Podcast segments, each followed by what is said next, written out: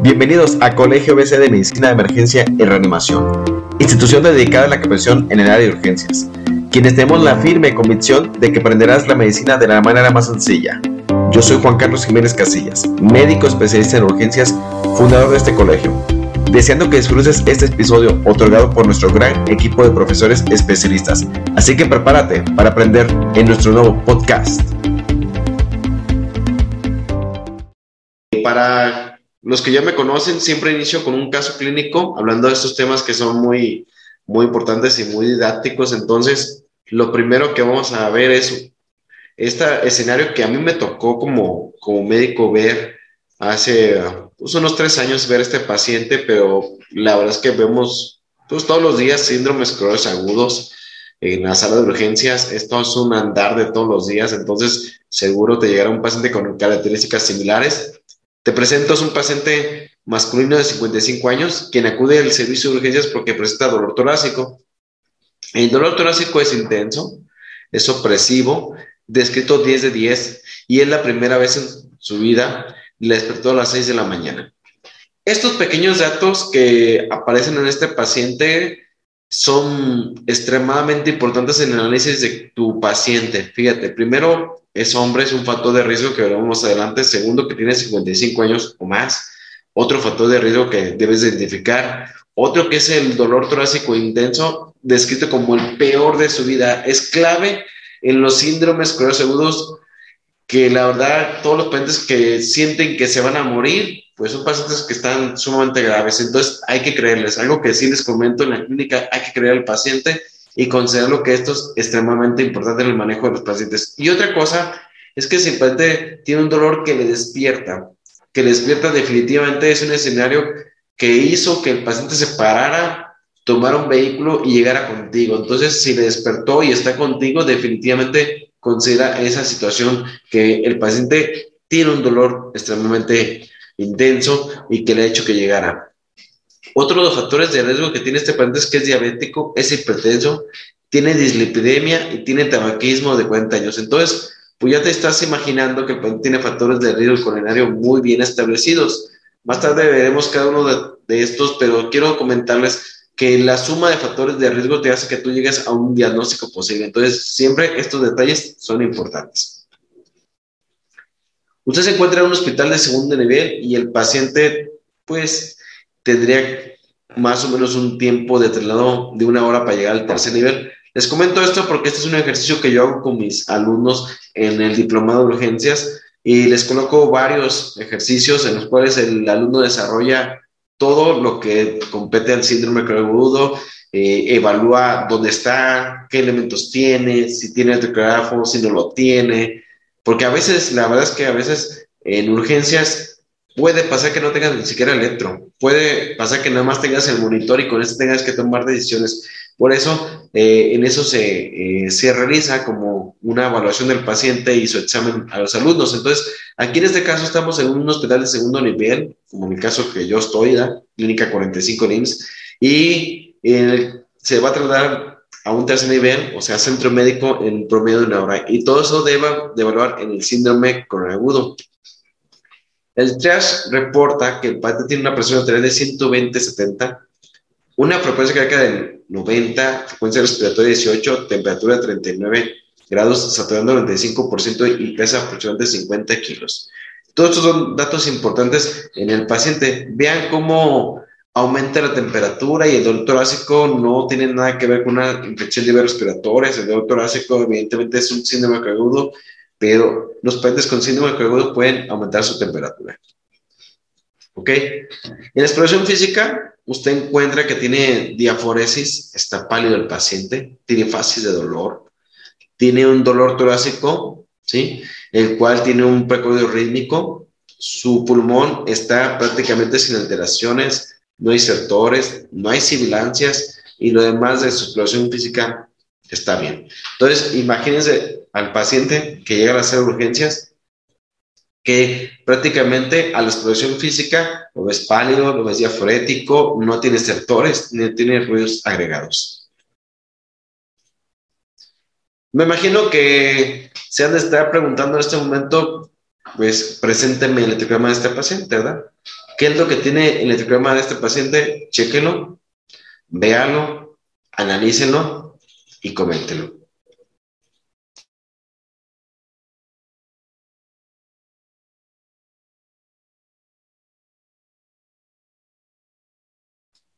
Vean este electrocardiograma. ¿Qué le notan? Si tú crees que el paciente tiene un infarto, coméntalo en el chat. Si crees que tiene un infarto, dilo. Y si crees que tenga un infarto, ¿dónde está el infarto? Este electrocardiograma de un paciente que a mí me llegó al servicio de urgencias. ¿Qué le notas? ¿Qué le encuentras? No es un electrocardiograma normal, definitivamente, y debes de considerarlo. Y así llega a veces a las urgencias. Y lo vamos a analizar mucho este electrocardiograma. Es un electrograma muy típico en las urgencias, como les comento. Bien, le dicen que tienen onda tepicudas, estoy de acuerdo con usted, definitivamente. Y bueno, seguro le estás viendo que tiene elevación del cemento ST. También, muy probablemente, tiene elevación del cemento ST. Y eso estamos de acuerdo. La frecuencia cardíaca de este paciente anda entre 150, es como 175 promedio.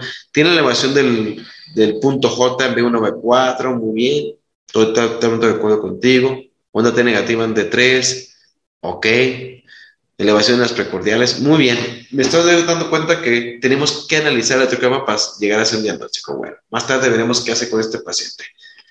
Bueno, entonces, en este caso, a mí me gustaría que me dijeras, ¿qué le haces a este paciente? ¿Qué le harías? Dame una, un mensaje diciendo qué le harías. Si le pones oxígeno, si le pones una solución salina, si le agrega algo para el dolor, ¿qué harías con este paciente? Leo sus mensajes.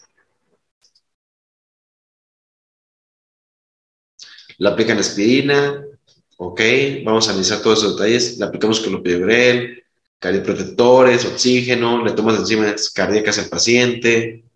Muy bien. ¿Qué más?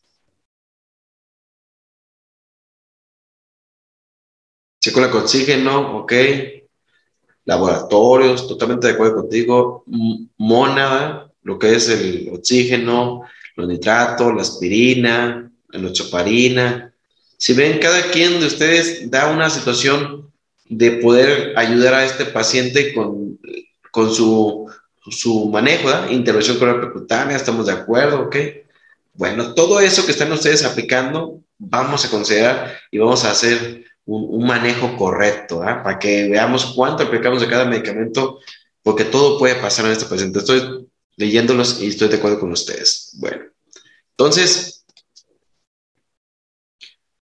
¿qué es un síndrome agudo? Un síndrome agudo es un conjunto de entidades clínicas con un común denominador, que tienen obstrucción parcial o total de una arteria por un trombo, ¿ok? Entonces, cuando tengamos un paciente con síndrome agudo, vamos a considerar que el paciente tiene una arteria que está ocluida como tal, parcialmente o completa por un trombo.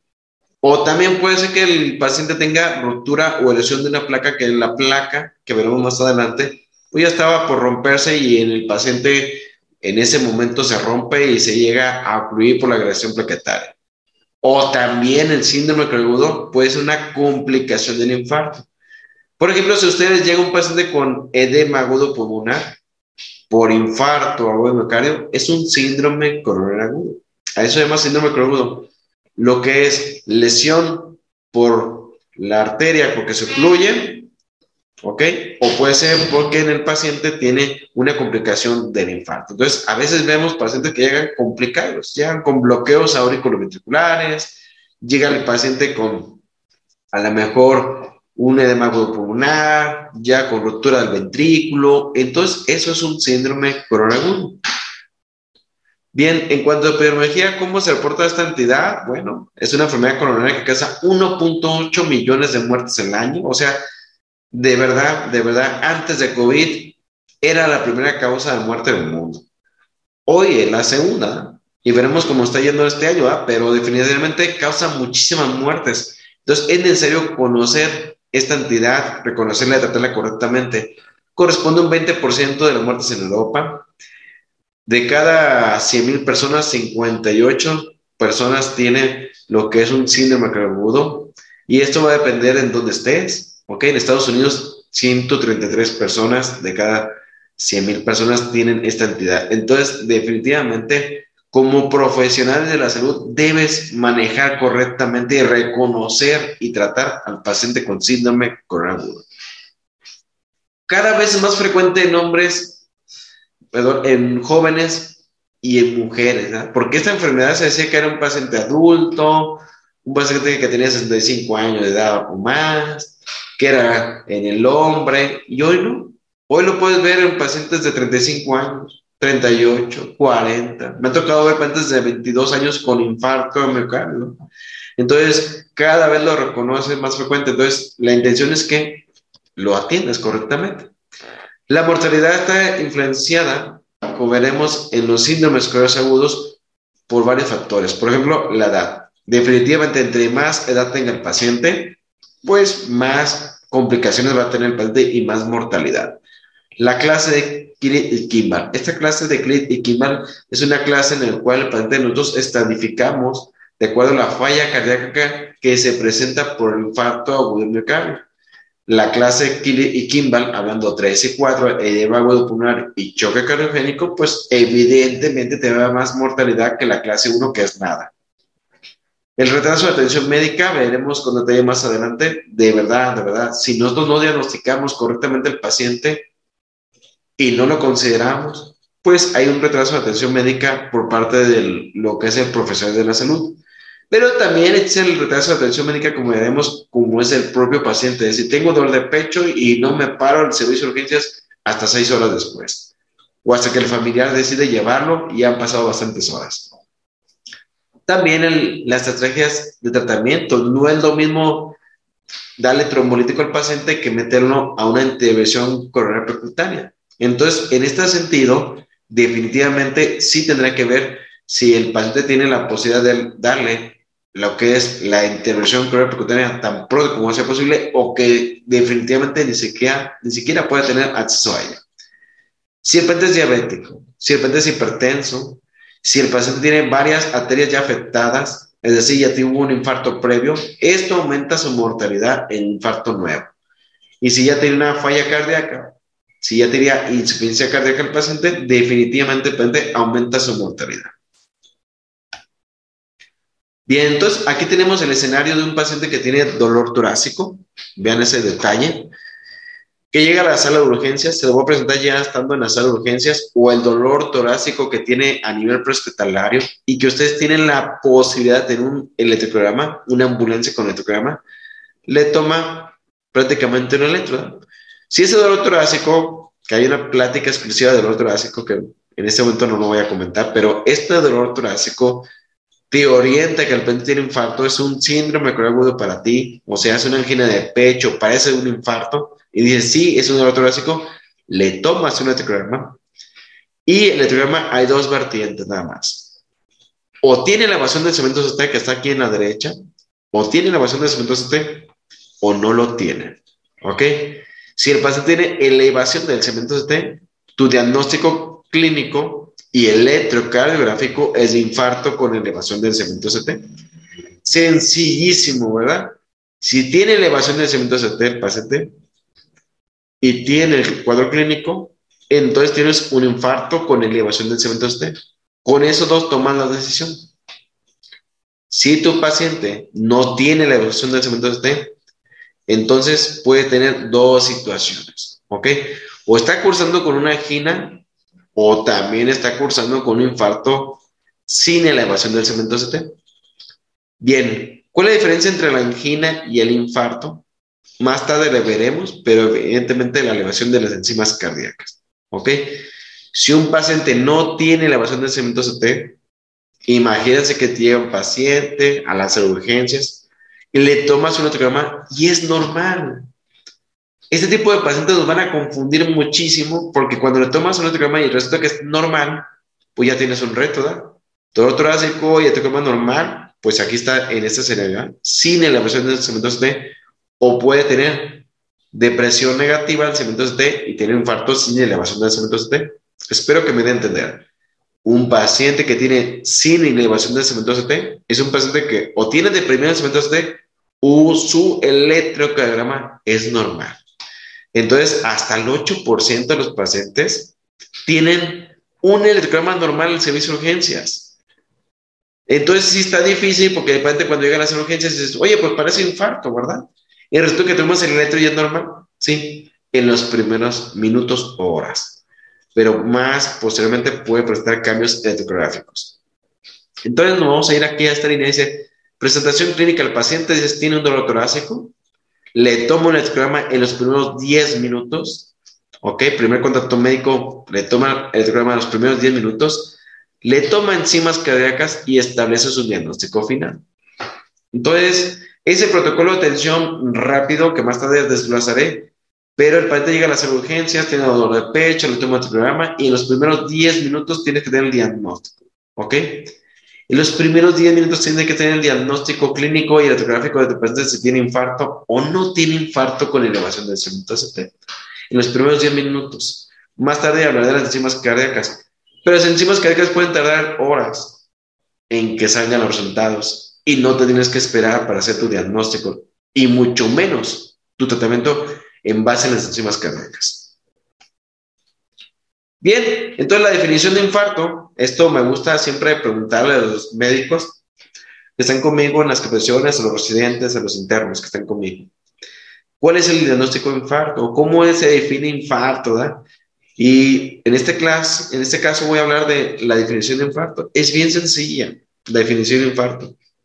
Simplemente hablamos de la definición en un momento, pero quiero decirles que esta es la última definición la cuarta redefinición de infarto, la última en este momento en 2022, porque la definición de infarto ha cambiado conforme han pasado los años.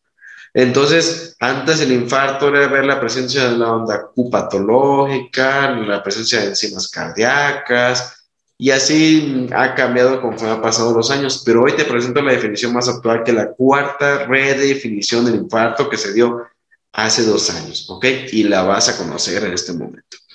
Bien. No cambia mucho con las otras definiciones previas, pero quiero decirte que el infarto agudo miocardio, cuando tú dices que un paciente tiene infarto al miocardio, es porque elevó las enzimas cardíacas. Es así de sencillo. Tristemente, lo digo como médico de urgencia, lo digo tristemente, porque como médico de urgencias, si el paciente eleva las enzimas cardíacas, tiene datos de un infarto de miocardio, ¿ok? Si el paciente no eleva las enzimas cardíacas, como definición de infarto, pues no tendría que tener un infarto. Comentaré con detalle esto más adelante, pero definitivamente la definición dice que tiene que tener elevación de enzimas cardíacas por arriba del percentil 99 con evidencia de isquemia cardíaca. ¿Qué quiere decir esto? Que el paciente, aparte que eleva las enzimas cardíacas, tiene que tener otra cosa. Por ejemplo, tiene que tener dolor torácico, tiene que tener disnea, o tiene que tener el equivalente anginoso que se llama como la presencia de un síncope y elevación de enzimas cardíacas. O tiene que tener enzimas cardíacas elevadas más cambios en el electrocardiograma, ¿ok? Que sugieran nueva isquemia. ¿Cómo? Sí, porque el paciente mejor ya tenía infarto previo hace un año y deja una huella eléctrica en el electro. Entonces tú tienes que tomar enzimas cardíacas ver cambios en el electrocardiograma, ¿ok? O la presencia de ondas Q patológicas en el electrocardiograma. O la presencia de que en el ecocardiograma el paciente no tiene movimiento de una parte de su corazón o de su miocardio. O una nueva parte de ese miocardio que está dañada, porque los pacientes a veces ya tienen infartos previos. También se considera que el paciente tenga una muerte cardíaca inesperada o bien súbita, sobre todo aquel paciente joven que presenta paro cardíaco y tiene muerte cardíaca súbita. Y esto que el paciente a ya tiene alteración genética, tiene un defecto a lo mejor al menos de las aurículas, ventrículos o tiene una arritmia y entonces pues fallece y se determina muerte cardíaca súbita, ¿ok? O que hayan encontrado en la necropsia la presencia de un trombo a nivel dentro de una arteria, ¿ok? Entonces también esas maneras de decir que tiene infarto al miocardio, ¿ok? Entonces el infarto al miocardio, dice, en la presencia de una angiografía o de una autopsia, encontrar precisamente la evidencia de un trombo que está ocluyendo lo que es el flujo coronario. Entonces, ¿qué tienen que llevarse? Bueno, en el servicio de urgencias, el infarto de miocardio lo puede hacer de una manera por la clínica, con enzimas cardíacas, con electro y con actualmente ecocardiograma. Esas son las maneras más sencillas, sencillas. Pero esta capacitación te voy a orientar para que hagas con las dos que tienen más importancia y que tomes decisiones en tu paciente, que es la clínica, que siempre va a ser la clínica por arriba de todas, como médico urgencias o médico primer contacto y el electro. Esta plática está orientada a que tú hagas el diagnóstico con pura clínica y puro electro. La ecocardiografía, pues a lo mejor si tienes un ecocardiograma en la mano, pues qué bueno, ¿eh? pero a veces no se tiene, yo no lo tengo en el servicio de urgencias. Las enzimas cardíacas también funcionan, pero que funcionan, las enzimas cardíacas tardan hasta 3, 4 horas en reportarlas. Entonces, no puedo detenerme a hacer diagnósticos con resultados de laboratorio. Entonces, la clínica es lo más importante. Les comento, la clínica de un infarto de miocardio es la presencia de dolor torácico, la presencia de opresión en el pecho en el paciente, molestia referida, ¿ok? O retroesternal. Aquí se confunde mucho con las enfermedades aseopéticas, la gastritis, esofagitis. El paciente comió y tiene dolor en el pecho o en el epigastrio y se confunden, ¿verdad? Pero aquí en Guadalajara, hablando de donde yo estoy dando esta capacitación, en Guadalajara, el dato clínico más importante, según estudios, para reconocer el infarto es disnea. Los pacientes en Guadalajara por lo menos tienen primero disnea antes que tener dolor en el pecho, ¿ok? Y si el paciente presenta síncope, es un equivalente anginoso, donde el paciente puede considerarse que pudiera tener un infarto ¿eh? como equivalente anginoso. Y este dato que es debilidad intensa, híjole, yo creo que todo paciente infartado lo tiene. Debilidad, debilidad. Nada más que nosotros como médico urgencias de repente no le damos tanta importancia, pero un paciente infartado pues está débil, porque tiene una zona donde ya no está bombeando correctamente, repente pues le pides que se pare, que camine y no lo va a hacer con facilidad, le va a costar mucho trabajo. Y el edema agudo pulmonar, sin una clara explicación, también es un dato clínico. ¿Por qué? Dice, sin una clara explicación. Esto yo lo veo en un paciente que tiene edema pulmonar, tiene dificultad respiratoria, tiene sectores ah, con presencia de expectoración a salmonella y resulta que las piernas están, las piernas del paciente no tienen edema. No tiene edema por ninguna parte. Entonces el paciente pues, no tiene datos de falla cardíaca, no tiene datos de nefropatía. Entonces, sin una clara explicación de edema, hay que considerar que tu paciente está infartado enfrente de ti. Y nada más y nada menos decirle que el 33% de la población con infarto pues tiene presentación atípica. ¿Qué quiere decir? Que no se va a presentar como tú quieres que se presente ya con el dolor de pecho, puede con disnea, a lo mejor. Me ha tocado pacientes con diarrea. La diarrea es un mecanismo de una situación de, de descarga neurovegetativa en el paciente diabético. Entonces me tocó la situación de un paciente que tiene diarrea y que llevó a chocar a las urgencias y uno considera que tiene un y resulta que le toma el electro y tiene un gran infarto y falleció el paciente. ¿Ok? Entonces, esas son las presentaciones atípicas que puedes llegar a considerar. O cuando definitivamente te lo voy a comentar como cuando a ti no te cuadra que el paciente tenga algo, a lo mejor puede ser un infarto que está presentando. Cuando el paciente diga, no me duele el pecho, pero me siento mal. No sé qué me pasa, pero tengo un disconfort. Eso puede ser una angina de pecho o una presentación clínica de infarto. Bien, ¿cómo hacer el diagnóstico de infarto electrocardiográfico? Miren, este el electrograma está muy, pero muy sencillo de hacer el diagnóstico. Regálame que le encuentres todo el electrograma. Escriben en el chat, por favor.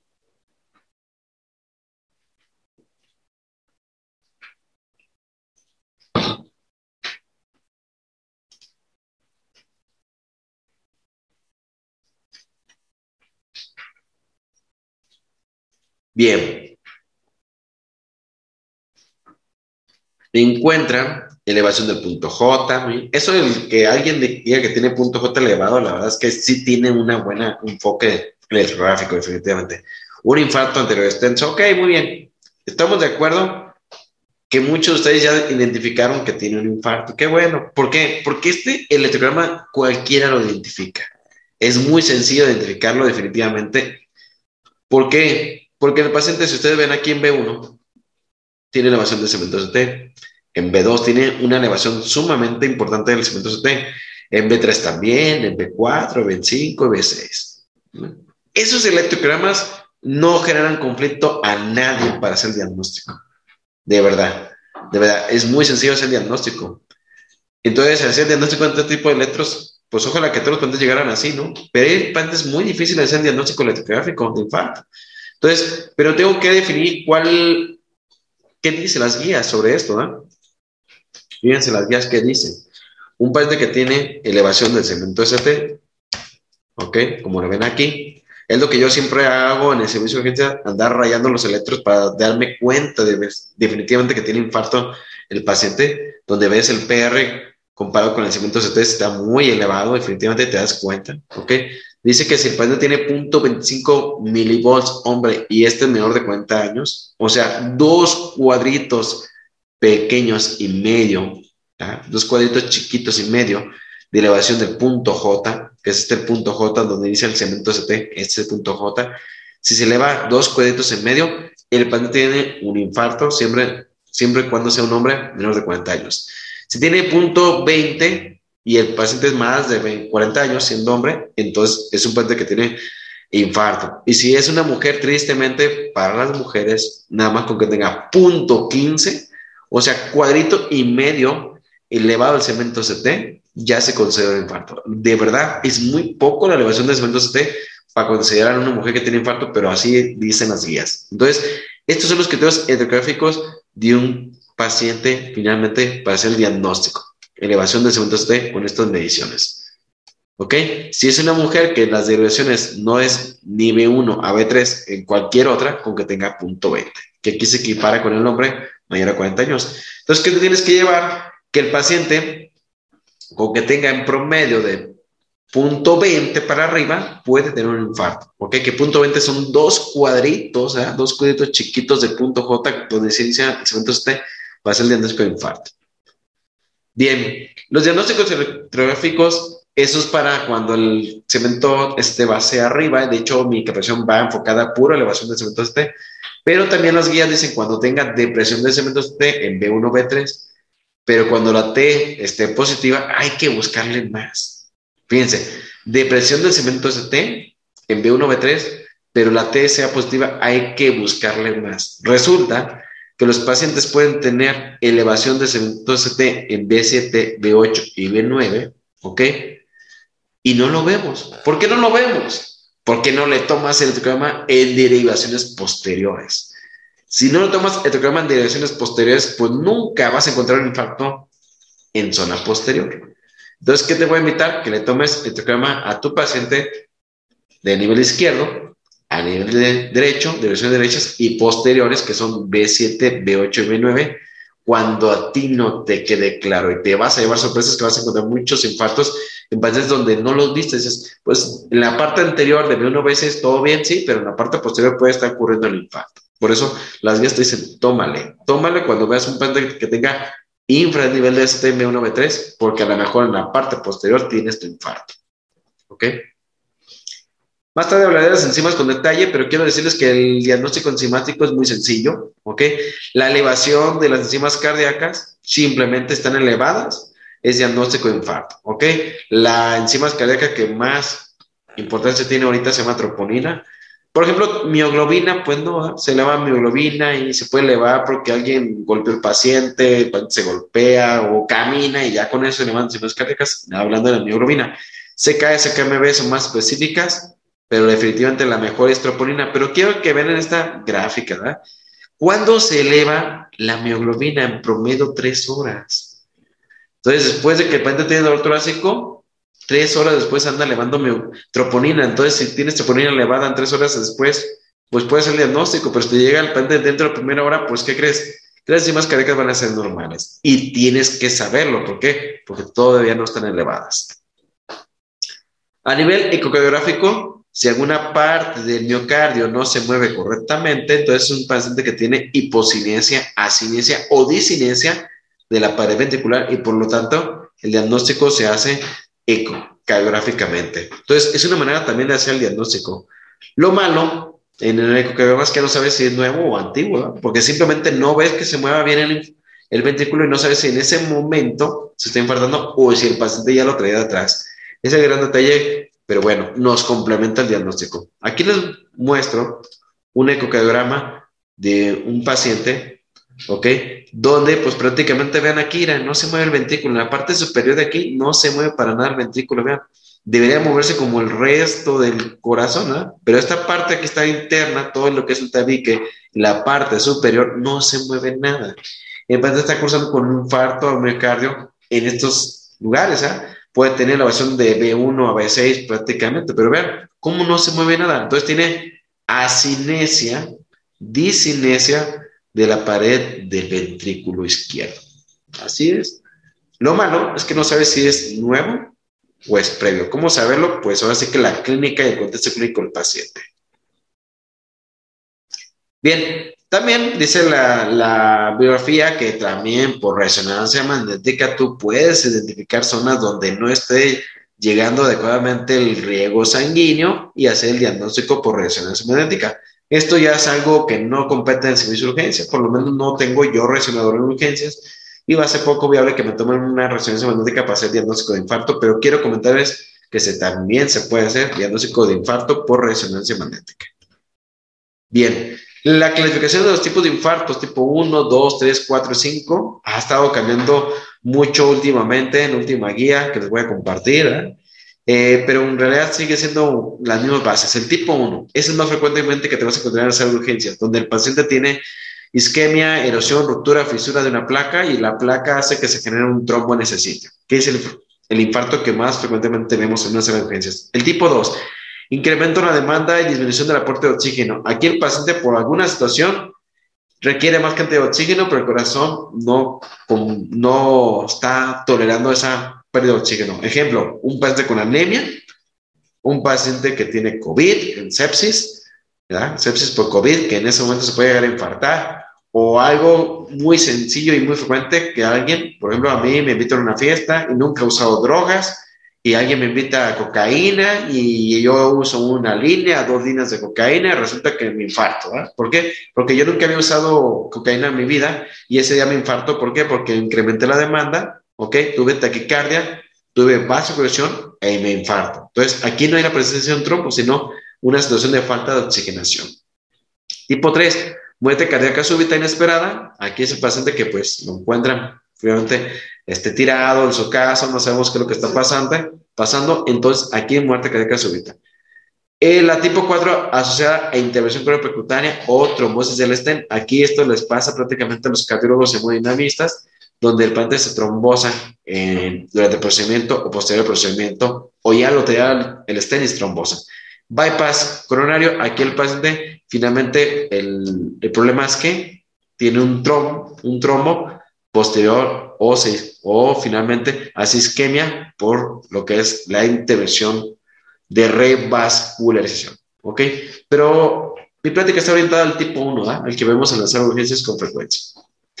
Bien, en México la mortalidad de esto es aproximadamente 16% en la población adulta mexicana y el factor de riesgo más encontrado en México es edad de 65 años o más. Pero la verdad yo les puedo compartir que he visto pacientes de 50, 45, 32 años infartados. No es frecuente, pero sí los vemos. ¿Ok? Dentro de fisiopatología, pues tenemos algo que se llama aterosclerosis, que es el proceso degenerativo de lo que es la arteria, donde se van agregando prácticamente colesterol, se va agregando lo que es colágeno, y esta aterosclerosis se va generando desde las primeras etapas de la vida desde los primeros siete meses de edad empieza el proceso de aterosclerosis. Siete meses de edad empieza este proceso. Todavía el niño ni camina cuando ya está empezando a formar lo que es este proceso de aterosclerosis. Dice, la presión es impredecible, sí, porque cuando el paciente llega a 20 años, pues algunos ya fumaron, algunos ya son diabéticos, otros son hipertensos, otros tienen sedentarismo, otros tienen obesidad. Entonces, el proceso de aterosclerosis pues, va cambiando conforme va avanzando lo que es la edad. Bien, entonces los sitios más frecuentes donde se infarta el promedio de las personas es la, circunfleja y la descendente anterior, que es, prácticamente es la arteria coronaria izquierda. Veremos ahorita anatomía coronaria.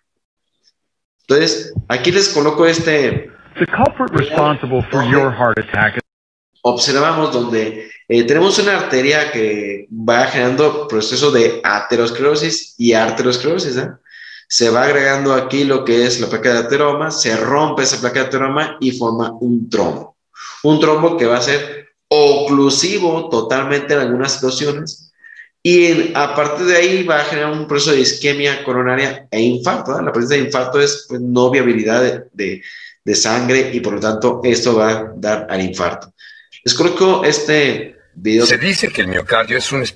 El cual nos puede orientar también en el proceso donde se inicia lo que es el ateroma. Recuerdo que esto va cambiando con la edad. La parte que se afecta en lo que es el proceso es la íntima, la parte interna de las arterias. Esta capita que es la íntima, ahí es la que se afecta. Va a ser un proceso de finalmente agregarse lípidos, se va agregando colesterol, se va agregando factores eh, de crecimiento. Aquí está lo que es el neutrófilo con el proceso de rolling, rodamiento y diapédisis a través de selectina, donde identifica un sitio que está lesionado y se van agregando neutrófilos, neutrófilos, neutrófilos. Y al momento de agregarse los neutrófilos, lo que va a hacer es tratar de controlar ese sitio lesionado. Pero aquí se van agregando neutrófilos y se va agregando colesterol y se va agregando una placa cada vez más grande, ¿ok? De ateroma. Esta placa de ateroma, pues finalmente en algún momento se puede llegar a romper por estrés, por una situación de crisis hipertensiva o por la propiedad, ¿ok? Entonces, esto va a generar que en algún momento, como les comenté, la ruptura de esta cubierta fibrosa se puede llegar a romper con facilidad.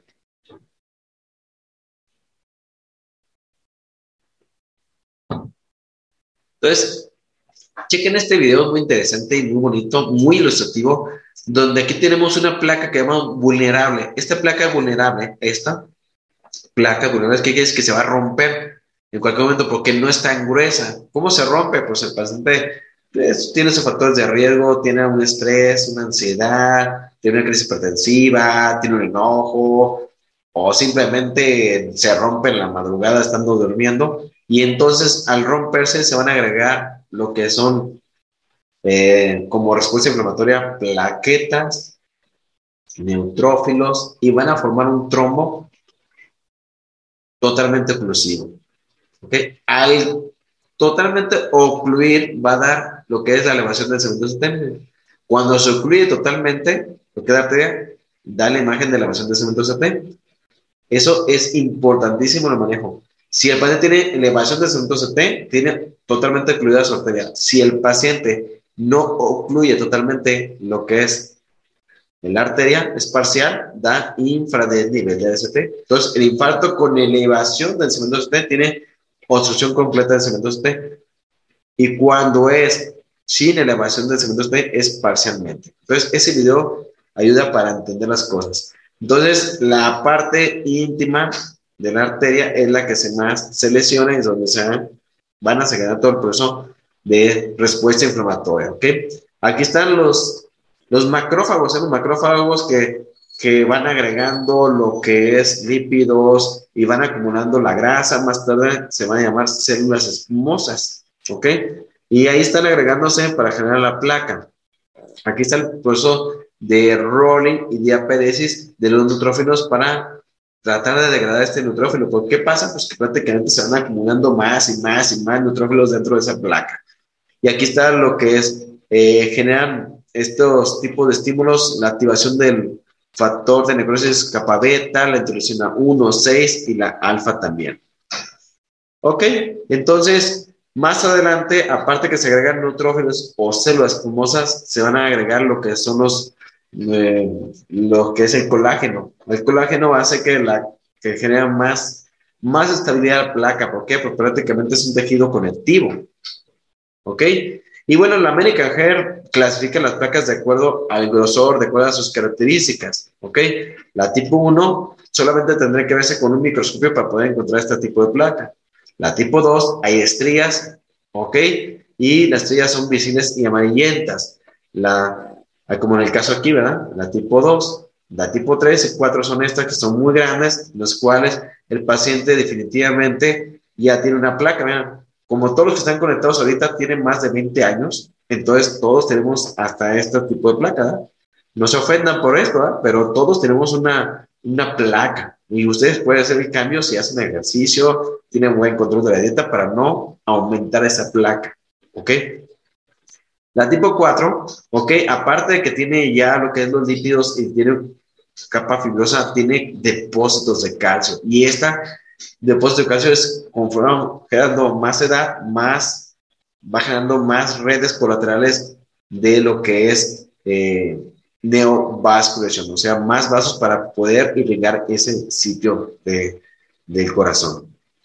Bien, entonces estas placas se pueden llegar a romper con el instrumento o puede ser con una cubierta muy, pero muy gruesa, como es en este caso, que no se rompe con facilidad, pero se da mucho, mucho, mucha isquemia y eso se traduce en anginas en el paciente. ¿Ok?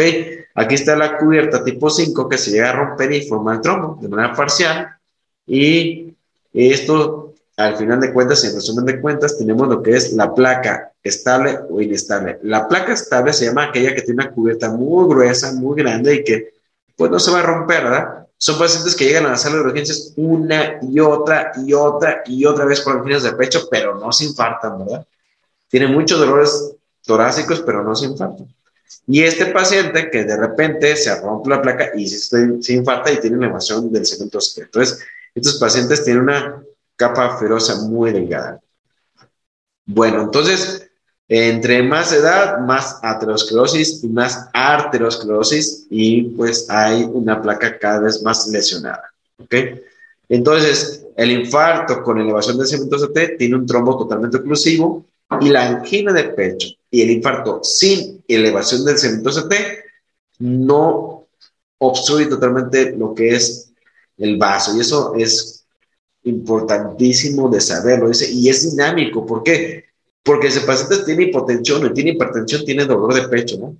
Seguro han visto pacientes que me duele el pecho y están con hipotensión por algún otro sitio y pues pacientes que tienen pues una, ya una lesión vascular. O de repente tienen crisis hipertensivas y tienen ginas hemodinámicas. Pero no se infartan. ¿Por qué digo que no se infartan? Porque no tienen elevación de las enzimas cardíacas cuando tú le tomas.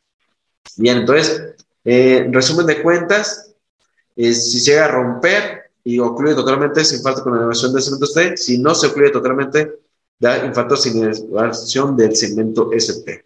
Muy bien, entonces ahí estamos con el paciente que vamos a considerar angina estable o infarto sin elevación, aquel que no ocluye totalmente su placa. Y aquel que ocluye totalmente, erosiona y forma un trombo, es un infarto con elevación del segmento ST. Mi plática está orientada al paciente más complicado que es infarto con elevación del segmento T. Bien, factores de riesgo. Regálame un factor de riesgo que quieras comentarme, por favor. ¿Qué factores de riesgo conoces para infarto? Ya te comenté algunos al inicio.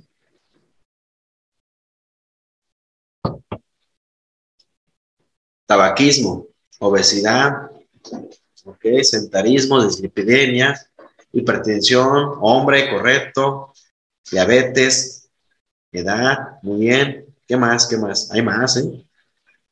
Hay muchos factores de riesgo. Mayores de 55 años, ya lo dijimos, ¿ok? Ok, estilos de vida. Vamos a revisar precisamente, es muy, muy importante esos factores de riesgo. Qué, qué bonito revisar los temas de estos. Fíjense, factores de riesgo. Eh, ya están estudiados a través de los estudios de Framingham. Desde 1960 se han estudiado los factores de riesgo. Esto no es nada nuevo. ¿Qué han encontrado? Miren, adquiridos o modificables, el tabaquismo, la dislipidemia, la hipertensión, la diabetes, sedentarismo, obesidad y el uso de alcohol son factores de riesgo para infarto. No modificables, el género, si eres hombre, ya tienes el factor de riesgo. Si tienes edad mayor de 55 años siendo hombre, tienes factor de riesgo. Y si es mujer, mayor de 75 años. Y aquí dice herencia, historia de coronopatía precoz. Aquí es importante preguntar si alguien ya se infartó en la familia pero hay que preguntar y saber la edad, porque si dicen, por ejemplo, mi papá, en caso real, mi, mi papá falleció de infarto de miocardio, pero él tenía 65 años. No es factor de riesgo para mí, ¿por qué? Porque, porque no se infartó a los 40 años, se infartó a los 65 y por sus factores de riesgo tuvo un infarto. ¿Estamos de acuerdo? Entonces, si tienen una persona entre 40 y 45 años, el papá o el hermano, es historia de coronopatía precoz, ¿ok? Historia de que sí es factor de riesgo para mí, pero si tiene más de 45 años no es factor de riesgo para mí. Si el paciente tiene hipercolesterolemia, proteína C reactiva elevada o hiperhomocisteinemia, los pacientes nefrópatas le dan ácido fólico para evitar el infarto por la hiperhomocisteinemia, entonces son factores de riesgo, ¿ok? Hay factores de riesgo estudiados, fíjense, en 52 países aquí, eh, incluido México también, ahí apareció este estudio donde investigaron aquellos pacientes que se complicaron y terminaron en terapia intensiva, ¿qué les pasó? ¿Qué hicieron? ¿Qué factores de riesgo tenían? Tenían elevación de lípidos, tenían tabaquismo, tenían hipertensión, tenían diabetes, tenían obesidad, factores psicosociales, definitivamente a qué te dediques sí te afecta, ¿no? No, no es lo mismo el estrés que sufre una persona que está todo el tiempo atrás de una situación emocional, por ejemplo, un licenciado, un urgenciólogo, ¿verdad? Todo el tiempo tiene estrés, alguien que no lo maneja el estrés. El bajo consumo de frutas y verduras es un factor de riesgo encontrado y la baja actividad física o el sedentarismo. Solamente uno bueno apareció en este estudio, que es el alcohol. Miren, el consumo de alcohol es un factor protector o cardioprotector para infarto. ¿Qué quiere decir? Que el consumo de 30 litros de alcohol, de vino blanco, de vino tinto todos los días es un factor protector para lo que es el infarto. En este estudio también encontraron que el tabaquismo, aunque seas un, un, un, fumador pasivo, también es factor de riesgo para ti, para infarto. ¿Ok? Bien, la obesidad, índice de masa corporal mayor de 30, consideraron que fue, evidentemente, es un factor de riesgo y la historia de familiar, como les comento. Bien, aquí en este estudio, donde incluyeron a México, ¿ah? porque invitaron a México, considero que genera un gran conflicto en ese estudio, porque el principal factor de riesgo fue obesidad. Encontraron ese estudio. No hubieran invitado a México, quizás no hubieran tenido obesidad tanto. Pero México es el primer país con obesidad en el mundo. Entonces, aquí se reflejó en ese estudio la dislipidemia, tabaquismo, hipertensión y estrés. Entonces, aquí están los factores de riesgos en, en hablando de infarto miocardial, ya los vieron, ¿verdad? El sedentarismo, la dislipidemia y todo lo que hemos revisado. Y también a qué te dediques. Entonces, eso debemos preguntar a los pacientes, debemos preguntar, dolor torácico, ¿qué factores de riesgo tienes? Edad, senterismo, hace ejercicio, no, el paciente tiene sobrepeso, tiene epidemia, todo esto para poder hacer un diagnóstico. La suma de factores de riesgo te hace el diagnóstico de las enfermedades. Bien, vamos entonces a continuar el diagnóstico de, de infarto electrográficamente hablando. Ok, vamos a revisarlo. Y ya les comenté, previamente el diagnóstico se hace yo lo hago definitivamente todos los días en las urgencias cuando tengo un paciente con dolor torácico, agarro y rayo el electro y veo qué tanto tiene la elevación del punto J, ¿ok? Qué tanto lo tiene y con eso puede ser el diagnóstico. Y esos son los criterios determinados para hacer el diagnóstico. La elevación del punto 25 del punto J. Este es el punto J. ¿ok? Es el punto J aquí, el punto J, y no tanto el cemento CT, porque dice infarto con elevación del cemento CT, pero en realidad es elevación del punto J, donde inicia el cemento ST. Bien, en mujeres y hombres. Bueno, entonces, recordar un poquito de las caras, ¿ok? Para poder determinar dónde es el infarto, ¿ok? El inferior es de 2, de 3 y ABF, el septal es B1 y B2, el anteroseptal B1, B2, B3 y B4, el lateral baja es B5, B6, lateral alta de 1 y ABL, y anterior extenso de B1 hasta B6. Esas son las caras electrográficas del infarto. Y nosotros vemos eh, lo que es en un electrograma y nos damos cuenta más o menos dónde está el sitio anatómico, ¿ok? Anterolateral, parte del anterior, por ejemplo, lo que es B3, B4, B5, B6, o parte del lateral de 1 y ABL, ¿ok? Anterolateral. Bien, anatomía coronaria un poquito. Tenemos dos arterias que nos dan el riego sanguíneo, la derecha y la izquierda, ¿ok? La derecha es esta, marcado en uno, esta es la derecha, ¿ok? Y esta es la izquierda. Aquí en la 9 marcado como este, la 9, aquí esta es la descendente anterior, esta es la arteria que más frecuentemente da infartos en el paciente, la descendente anterior, y tenemos la circunfleja que es esta, que está en la parte lateral y posterior del, del corazón irrigando. Entonces, en la izquierda, recordar, está el tronco coronario izquierdo, la descendente anterior, marcado aquí como 10, y lo que es la circunfleja aquí marcado con el número 11. y está la derecha, ¿ok? La derecha. Tiene mucha importancia al momento de leer lo que es el electrocardiograma. Vean cómo riga lo que es la, la, la derecha, todo lo marcado en azul, da irrigación el ventrículo derecho y la parte inferior del corazón. Y lo que es la coronaria izquierda, lo que es en la parte anterior y lateral a través de la circunflejo, ¿ok? Entonces ustedes pueden más o menos memorizar, pues echándole este, unas, unas horas de estudio, qué es lo que está pasando en el paciente viendo el tipo de arteria, ¿ok? Y bueno, entonces si un paciente tiene infarto en la parte inferior del corazón es porque elevó el segmento de T en D2, D3 y ABF. La arteria implicada dice que el 80% es la derecha. ¿Por qué lo dice? ¿Por qué? Porque en la parte inferior del corazón, tanto la izquierda como la derecha arriba, ¿verdad? Estamos hechos a la perfección. Entonces, si se infarta la derecha, pues quien va a surtir de sangre a la izquierda, si se infarta la izquierda, quien va a surtir la derecha. ¿Ok? Por eso hasta el 80% está implicada en la parte inferior. En la parte posterior, aquí está prácticamente la coronaria derecha. Cuando se eleva B7, B8, B9, y en la parte anterior, ¿ok? Es de B2 a B4, y aquí están implicados obviamente las izquierdas, y en la parte lateral, lo que es el lado lateral de 5, B6 de una y AB, todo el lado izquierdo está prácticamente lo que es la arteria circunfleja y la descendente anterior. Y únicamente en B4R, cuando tomamos el programa del lado derecho del paciente, del lado derecho, que tomamos el programa en B4R, si tiene elevación, tiene infarto en ventrículo derecho. Y esto es pues, responsable de la arteria coronaria derecha. Entonces, la lesión subepicárdica o el infarto con elevación de segmento T, vamos a decir que es una lesión transmural, que quiere decir que agarra todo el grosor del ventrículo y sin infarto, ¿ok? Por lo tanto, es más complicado el paciente definitivamente, ¿verdad? ¿Por qué? Porque agarró todo la pared del ventrículo, le quitó el riego sanguíneo y entonces eleva el segmento de Eso se llama lesión subepicárdica. Y algo que es importantísimo, a mí me gusta compartir esta imagen que es muy bonita. Igual les gusta, tomen captura de pantalla si quieren. La evolución de infarto, miren, aquí en el minuto cero del dolor torácico, la onda T y el, lo que es el cemento T está en el piso, está en cero, o sea, está todo bien, ¿verdad? Minuto 12 está, se eleva la onda T, ¿verdad?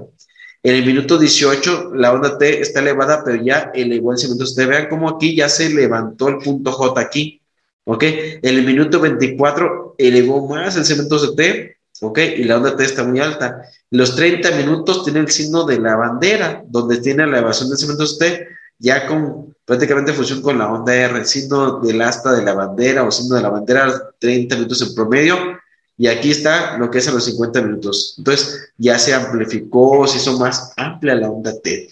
Entonces, yo siempre les digo a mis alumnos. El paciente para que tú identifiques cambios electrográficos muy tempranos, pues prácticamente tiene que estar casi trabajando en el área de urgencias y tener el programa disponible para hacer el diagnóstico, ¿ok? Y aquí la onda Q patológica cuando presenta en horas o semanas donde ya hay datos de necrosis en el, en el paciente. Entonces, vean. Entonces, cuando veamos esta imagen del signo de esta bandera, el paciente tiene por lo menos 30 minutos, por lo menos, de inicio de dolor torácico. ¿Por qué les digo? Porque cuando te interrogas al paciente, que no saben a veces identificar cuándo inició el dolor torácico. O dicen, me dolió ayer y me dolió ayer en la noche y hoy en la mañana y hoy en la tarde pero cuando tú ves el leto dices, ah, ok, aquí, bueno, a lo mejor le ha estado doliendo, pero cuando realmente se infartó fue hace 30 minutos, 40 minutos o una hora o más tiempo. Bien, entonces aquí vemos imágenes donde tiene el paciente elevación del cemento CT. Vean, en B1, B2, B3, B4, B5, B6. El paciente tiene un infarto anterior extenso. Entonces tiene aquí afectada B1, B2, B3, B4, B5, B6. Y cuando vemos las diversiones bipolares, tenemos el D1 y ABR. Entonces tiene afectada también lo que es la parte lateral alta. Aquí la arteria responsable con esta imagen podría ser la circunfleja y también la descendente anterior o ambas al mismo tiempo, ¿verdad? Cuando el trombo está muy arriba, puede estar dando este tipo de imágenes en el paciente. En este es un paciente que tiene elevación, vean, veamos, yo como leo el electrocardiograma en mi servicio de urgencias veo de B1, ¿ok? B1 tiene elevación discreta, B2, vea, aquí no hay nada, pero B3 ya tiene el signo de la de bandera, B4, B5 ligeramente y B6. Donde está bien claro la elevación del cemento C es en B3 y B4. Aquí está muy, pero muy claro la elevación del cemento C. Pero ustedes ven en B5 y B6 va a decir, aquí no está pasando nada. No, sí. Porque si tú te vas a los criterios electrográficos de infarto, resulta que aquí sí le midiéramos, muy probablemente el paciente tiene ya los dos cuadritos y medio que tiene que tener para hacer el diagnóstico de infarto. Entonces tiene que tener a lo mejor dos cuadritos y medio y ya dices, aquí tiene el infarto, ¿verdad? Entonces tiene por lo menos B3 y B4 y B5 elevado. Entonces el paciente tiene un infarto, ¿ok? En la parte anterior y septal de su corazón y la arteria responsable muy probablemente sea la descendente anterior, ¿ok? Luego vemos de este lado, ¿ah? B1, ya BL tiene nivel del ST, pero vean D2, D3 y ABF. Ah, caray, D2, D3 y ABF. Entonces aquí les puse un, título, pero en realidad el paciente tiene infartado también la parte inferior del corazón, ¿verdad? Inferior de 2, de 3 y ABF, y definitivamente que el paciente pues está complicado su escenario, ¿verdad? tiene un infarto en la parte inferior y lateral, arteria responsable descendente anterior, potencialmente, ¿sale? Muy bien, este es un electrograma donde vemos que tiene infranivel de, 1, es ok, pero también cuenta el infranivel, ahorita les voy a comentar por qué, en B1, en B2, en B3, en B4, en B5 y B6 ya lo levantamientos de, y más en B6 que en B5 vemos de 2, de 3 y ABF. Entonces tiene infarto en cara inferior de 2, de 3 y ABF, en B5 y B6. Muy bien, entonces todos estos sitios está elevado, entonces tiene infarto en cara inferior y parte lateral también. Probable arteria responsable la descendente anterior. Pero aquí ocurre algo que tienen que llevarse en este momento que son, llaman cambios en espejo, ¿ok? O cambios recíprocos, ¿ok? Tiene infranivel de DST. Entonces, estos infra del del ST no son normales. Dice la grafía que el paciente pudiera estar también infartándose en ese sitio. Entonces, imagínate, ¿da? De B1 B6, de 2, de 3 CABF infartado. Entonces, es un paciente con un gran, gran infarto, ¿ok?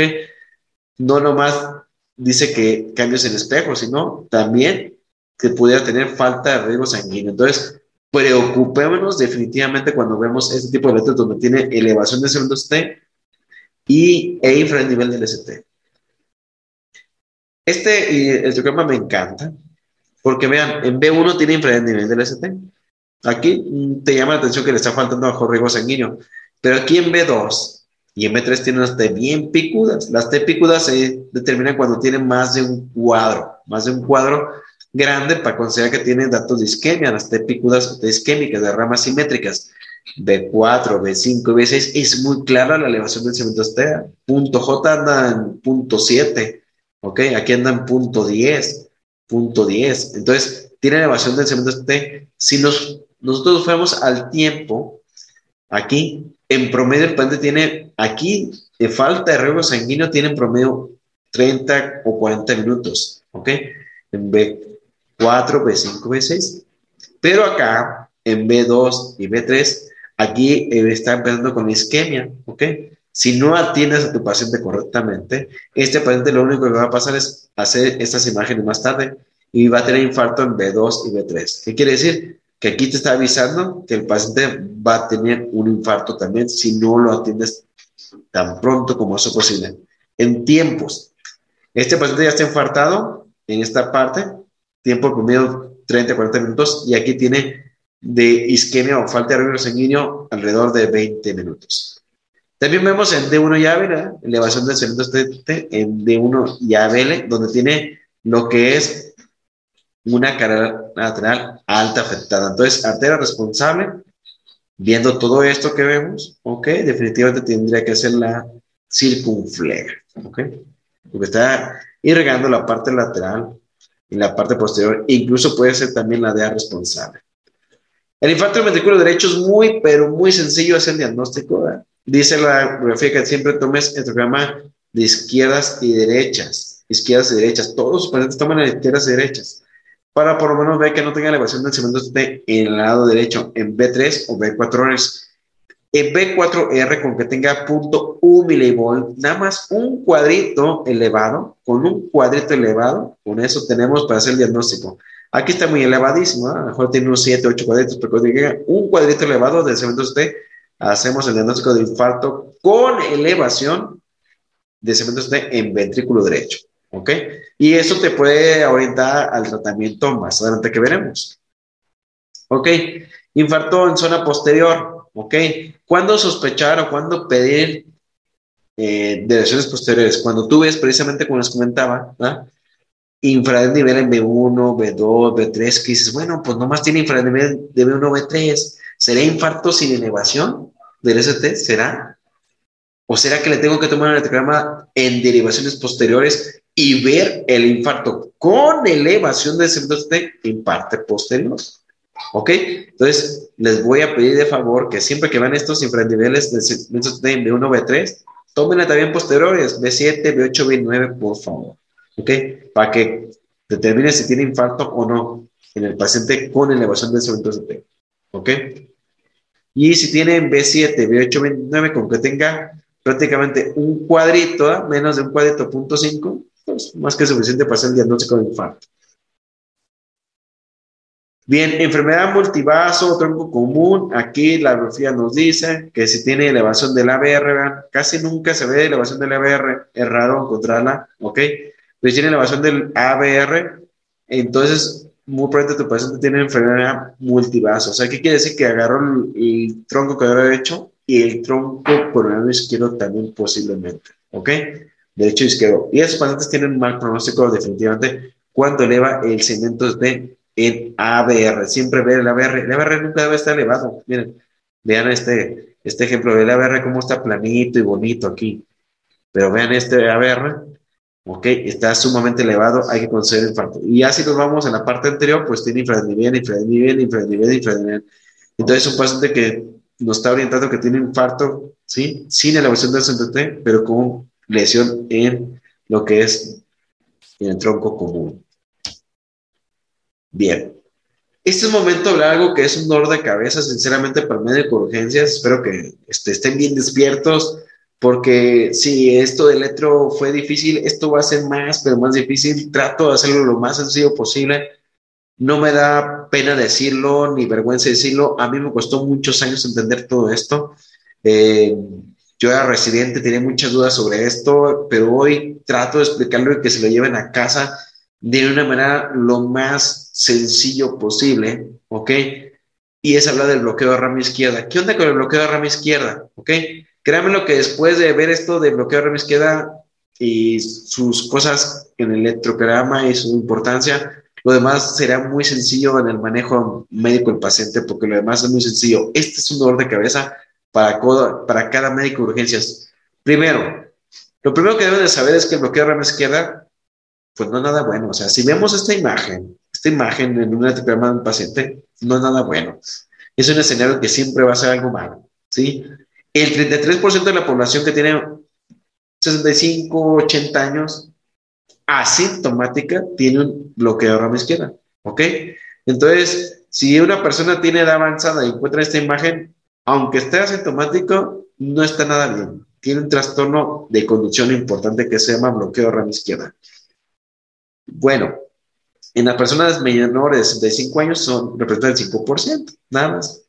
Pero bueno, entonces el bloqueo de rama izquierda, yo siempre les digo a mis alumnos, oye, ¿sabes los criterios de bloqueo de rama izquierda? ¿Te lo sabes de memoria? ¿Lo identificas?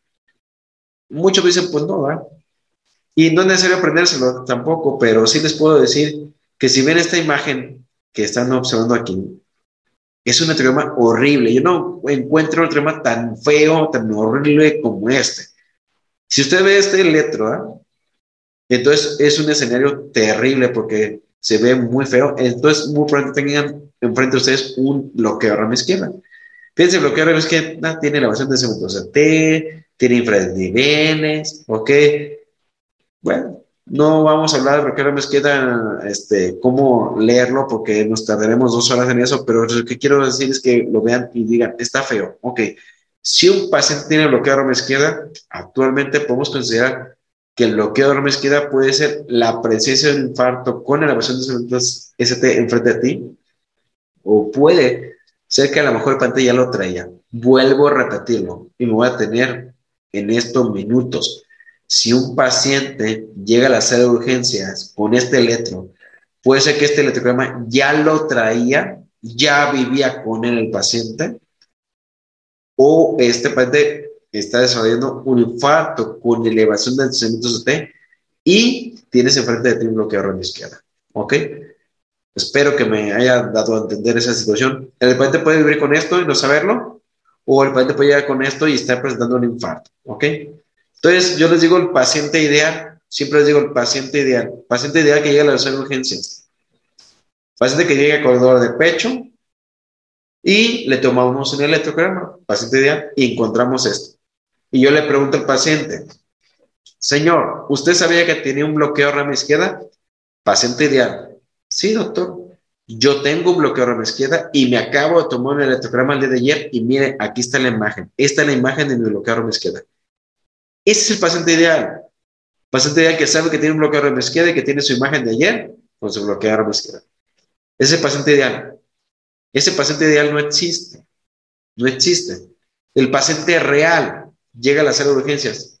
¿Sabe si usted un bloqueo de rama? No. ¿Sabe si tenía alguna alteración de conducción de su corazón? No. ¿Ha tenido alguna atención médica previa? No, es la primera vez que me presento al servicio de urgencias porque me duele el pecho y yo no sé si tengo alguna enfermedad. Además, no sé si soy diabético o hipertenso. Entonces, pues es triste porque no sabes si el paciente ya lo traía de antes el bloqueo de la izquierda o estás enfrente de un paciente como tal, con un bloqueo de la izquierda. Entonces, ¿qué hacer en este paciente? Es el detalle, ¿qué hacer? Es lo que vamos a analizar precisamente ahorita. Entonces, quiero que, que, que, me digas si hasta ahorita me has comprendido lo que te estoy diciendo. Por favor, regálame en el chat si me di a entender que el paciente puede tener esto ya de antes o lo puede presentar. Por favor, dime si sí me di a entender. Ok, excelente. Ok. Muy bien, entonces definitivamente ya comprendimos que el paciente puede vivir con esto y llegar a hacer urgencias o, o lo puede presentar. Entonces, como este es un dolor de cabeza para todos los médicos de urgencias y los cardiólogos, porque lo es, es un dolor de cabeza, que llegue este paciente, pues tenemos que hacer los siguientes criterios, ¿verdad? Se llaman criterios de esgarbosa. Los criterios de esgarbosa se escribieron hace muchos años, hace más de 40 años, y los escribió una cardióloga para determinar si tu paciente tiene un infarto en presencia de bloqueo rama izquierda. Vuelvo a repetirlo. Supongamos que tu paciente tiene bloqueo de rama izquierda, pero no sabes si es nuevo o ya lo traía, porque así te va a pasar. Entonces, esos criterios te determinan si el paciente tiene infarto o no en presencia de bloqueo de rama izquierda. Entonces, primero, que tenga elevación del cemento CT, ¿ya? Elevación del cemento CT. Aquí, elevación del cemento CT. ¿Ok? concordante con el complejo corazón. A mí me costó años entenderlos y no me da pena decirlo. Concordante, ¿qué quiere decir? Que tenga elevación del cemento ST, concordante, o sea, el cemento ST aquí, ST es positivo, es positivo, cual que la línea aquí es, de aquí todo lo que vean los elementos de aquí para abajo es negativo y de aquí todo lo que vean para arriba es positivo. Entonces, si el cemento CT es positivo y el QRS es positivo, ¿ok? Entonces, al paréntesis, vemos que esta imagen es cinco puntos del criterio de desgarbosa. ¿Qué quiere decir? Que el paciente tiene infarto con elevación del cemento CT en presencia de un bloqueo de izquierda. Le da cinco puntos. Digamos en porcentaje, si tú ves esto, tu paciente tiene infarto, punto, no hay más. Ya, ni lo dudes. Otro dato de que te das garbosa. Que el paciente tenga depresión del cemento T, o sea que sea negativo, depresión del cemento T, con un QRS negativo. Aquí le vas a dar tres puntos, ¿ok? Vuelvo a repetir. ¿Ok? QRS negativo con cemento T negativo. Aquí le vas a dar tres puntos, ¿ok?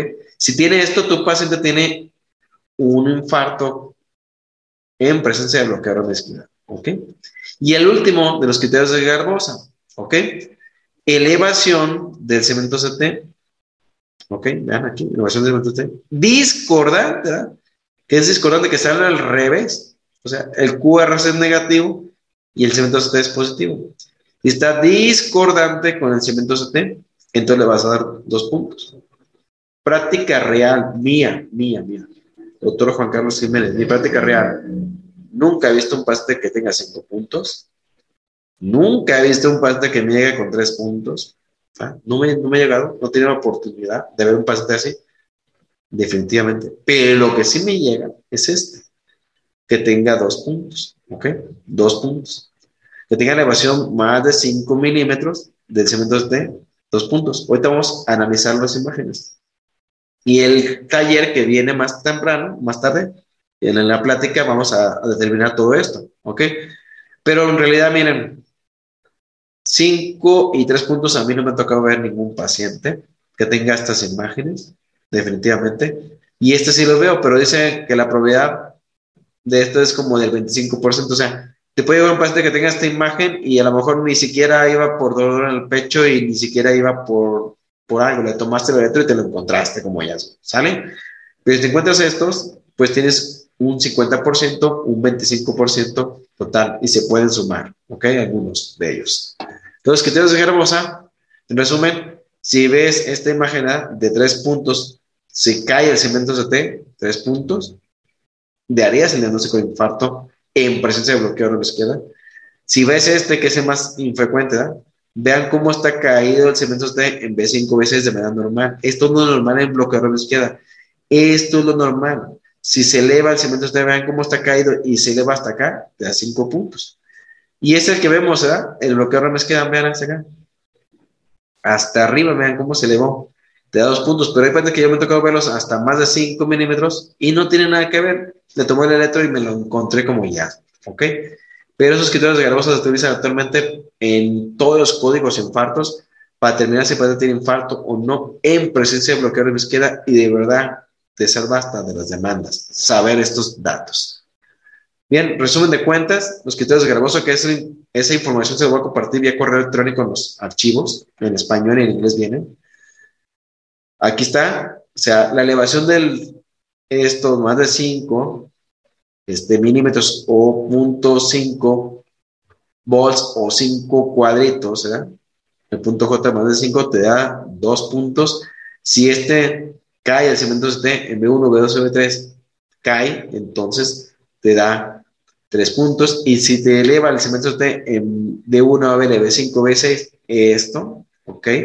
Pues te daría prácticamente, te daría 5 puntos, ¿ok? Un paciente con que encuentres con este, este, te da diagnóstico de infarto. Bien, veamos cómo se eleva el cemento CT de aquí en B2 y B3 y vemos los cuadritos. 1, 2, 3, 4, 5, 6. Aquí llevo 6, tiene más de 5. Entonces el paciente tiene por lo menos 2 puntos. 2 puntos. ¿Ok? 2 puntos. ¿Ok? Si me pusiste atención y logré darme a entender, ¿le ves otro puntaje a esta imagen? Regálame si, si lo ves. Y si lo ves, ponlo en el chat, por favor.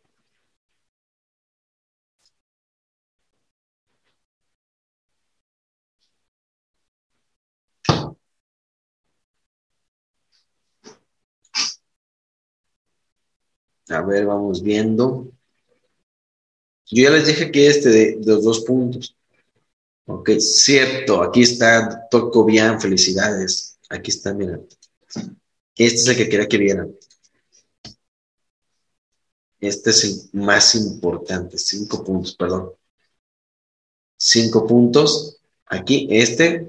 Este te da cinco puntos más estos dos, porque están en diferentes diversiones, son siete puntos. Pero con que tengas esto, tienes un paciente infartado enfrente de ti, en presencia de bloqueo remo izquierdo. Más te explicaré qué, qué tanto problema es, porque de verdad sí lo es, un problema serio tener este tipo de pacientes con bloqueo remo izquierdo hacer urgencias en la toma de decisiones. Fíjense que para complicarlo la asistencia, aparte, hay una revisión que les voy a compartir. Dicen que lo que es, aparte de eso que acabamos de ver, 3, 5 y 2 puntos, hay una razón de S sobre T. ¿Ok? Haces una medición de lo que es la R, eh, la R hasta la S, hasta aquí, ¿ok? Esta medición, aquí acá, y luego lo que es la medición de la T para el punto J. Si la diferencia es menos de 25, porque prácticamente 10 menos 3.2, ¿ok? Te diera una diferencia alrededor de, de 2.8 en este caso, ¿verdad? Pero si es menos de 25, pues entonces estaríamos dándole una más probabilidad de infarto de esos criterios de Smith. La verdad, sinceramente, no me da pena decirlo, pero es meterse mucho más y complicarse la vida ahí en, el electro, de verdad. Pero eso también está determinado en los criterios de Smith para lo que es el infarto. O sea, aparte que tenías y encontraste el bloqueo de la izquierda, ahora sácale estos. ¿Está bien? Bien, grafía, se los comparto, pero yo a veces digo a mis alumnos, con que te quedas con nosotros, más que suficiente. ¿Ok? Otros datos que si el paciente tiene bloqueo de rama izquierda y nos pueden sugerir infarto, es el signo de Cabrera. Esta pequeña muesca ascendente en B4, B3, B5, nos podemos dar cuenta si el paciente tiene infarto, ¿verdad? Pequeña muesquita que para la mayoría puede decir, ah, es que se movió un poquito el electro, ¿verdad? No, esta es una pequeña muesca que se llama signo de Cabrera. Te da valor predictor positivo de infarto de 76%, signo de Cabrera, ¿ok? Ese pequeño signo aquí que lo ves en la rama ascendente de la, de la onda S es el signo de Cabrera. ¿Ok? Aquí está el signo de Cabrera, lo mostramos, okay. parte con elevación de segmentos T, y aquí vemos esta pequeña muesquita que nos puede dar orientación al infarto impresión de bloqueo izquierda. ¿Ok? Signo de Cabrera. Hay otro de Cabrera, búsquenlo por favor por aquí. ¿Ok? A ver, esos regreso porque me fui muy, lento, muy rápido, perdón. Aquí, aquí está el signo de Cabrera. En B5, vean, el signo de Cabrera. Cualquiera puede decir, es que tiene artefacto, se movió el paciente o algo, no. Se llama signo de Cabrera y esto nos orientaría a la presencia de infarto. ¿Ok? Signo de Chapman. Este signo de Chapman donde la R, vean cómo se ve la R, puede decir es una R mellada, no, es un signo de Chapman en presencia de un bloque de rama izquierda, ¿ok? Signo de Chapman, de 1 a BLB 5 B6, ¿ok? También te da infarto. Ya que terminamos más difícil el electro, ¿eh? Signo de Chapman. Fíjense esa pequeña muesquita en la onda R, se llama signo de Chapman. Y cualquiera puede decir, es una R mellada, doctor. Se movió el paciente, no, se llama signo de Chapman. Aquí está el signo de Chapman, vean, en B1 está el signo de Chapman. ¿Estamos de acuerdo? Entonces, pequeña B1, D1 y B6 signo de Chapman. ¿Ok? Esto nos puede dar orientación de infarto con elevación del segmentos B en presencia de bloqueo a la izquierda. Signo de Dressler, la pequeña M o B en W en D2, D3 y AF. M o W en D2, D3 y AF nos dará la orientación de infarto en presencia de bloqueo a la izquierda. Y último, ya para terminar de lo de electro y nos vayamos a lo que quieren es aprender el tratamiento. Onda Q patológica. Onda Q patológica, aquí, vean cómo se ve, onda Q profunda, cuando no debería existir en D1 a BLB5 veces. Esto es algo normal en lo que Robes queda. Y si ves onda Q patológica, te indicaría infarto anteroatrial. Y bueno, eso quería compartirte. ¿Ok? Todos los criterios de Garbosa, como tal, en resumen de cuentas, si tienes un paciente con bloqueo de izquierda enfrente de ti y para ese infarto, ¿qué dice la guía? Tómale y saca los criterios de Garbosa. Si tiene más de tres puntos, entonces sáquele la razón S sobre T, ¿ok? Pero debes de conceder que el paciente tiene infarto con elevación del centro en todos modos, ¿ok? Entonces, ya con tres puntos o más, le da el diagnóstico de infarto con elevación del centro. Si no, en todos modos, si el paciente lo ves mal, aunque tenga bloqueo de izquierda y no la encontraste en ningún criterio de Garbosa, toman enzimas cardíacas, ¿vale? Y ahí vas a deberías tener infarto tiene angina o no tenía nada tu paciente, o no tenía nada. ¿Vale? Hay nuevos criterios certificáficos de infarto, no me voy a detener mucho para no enfadarlos, ¿ah?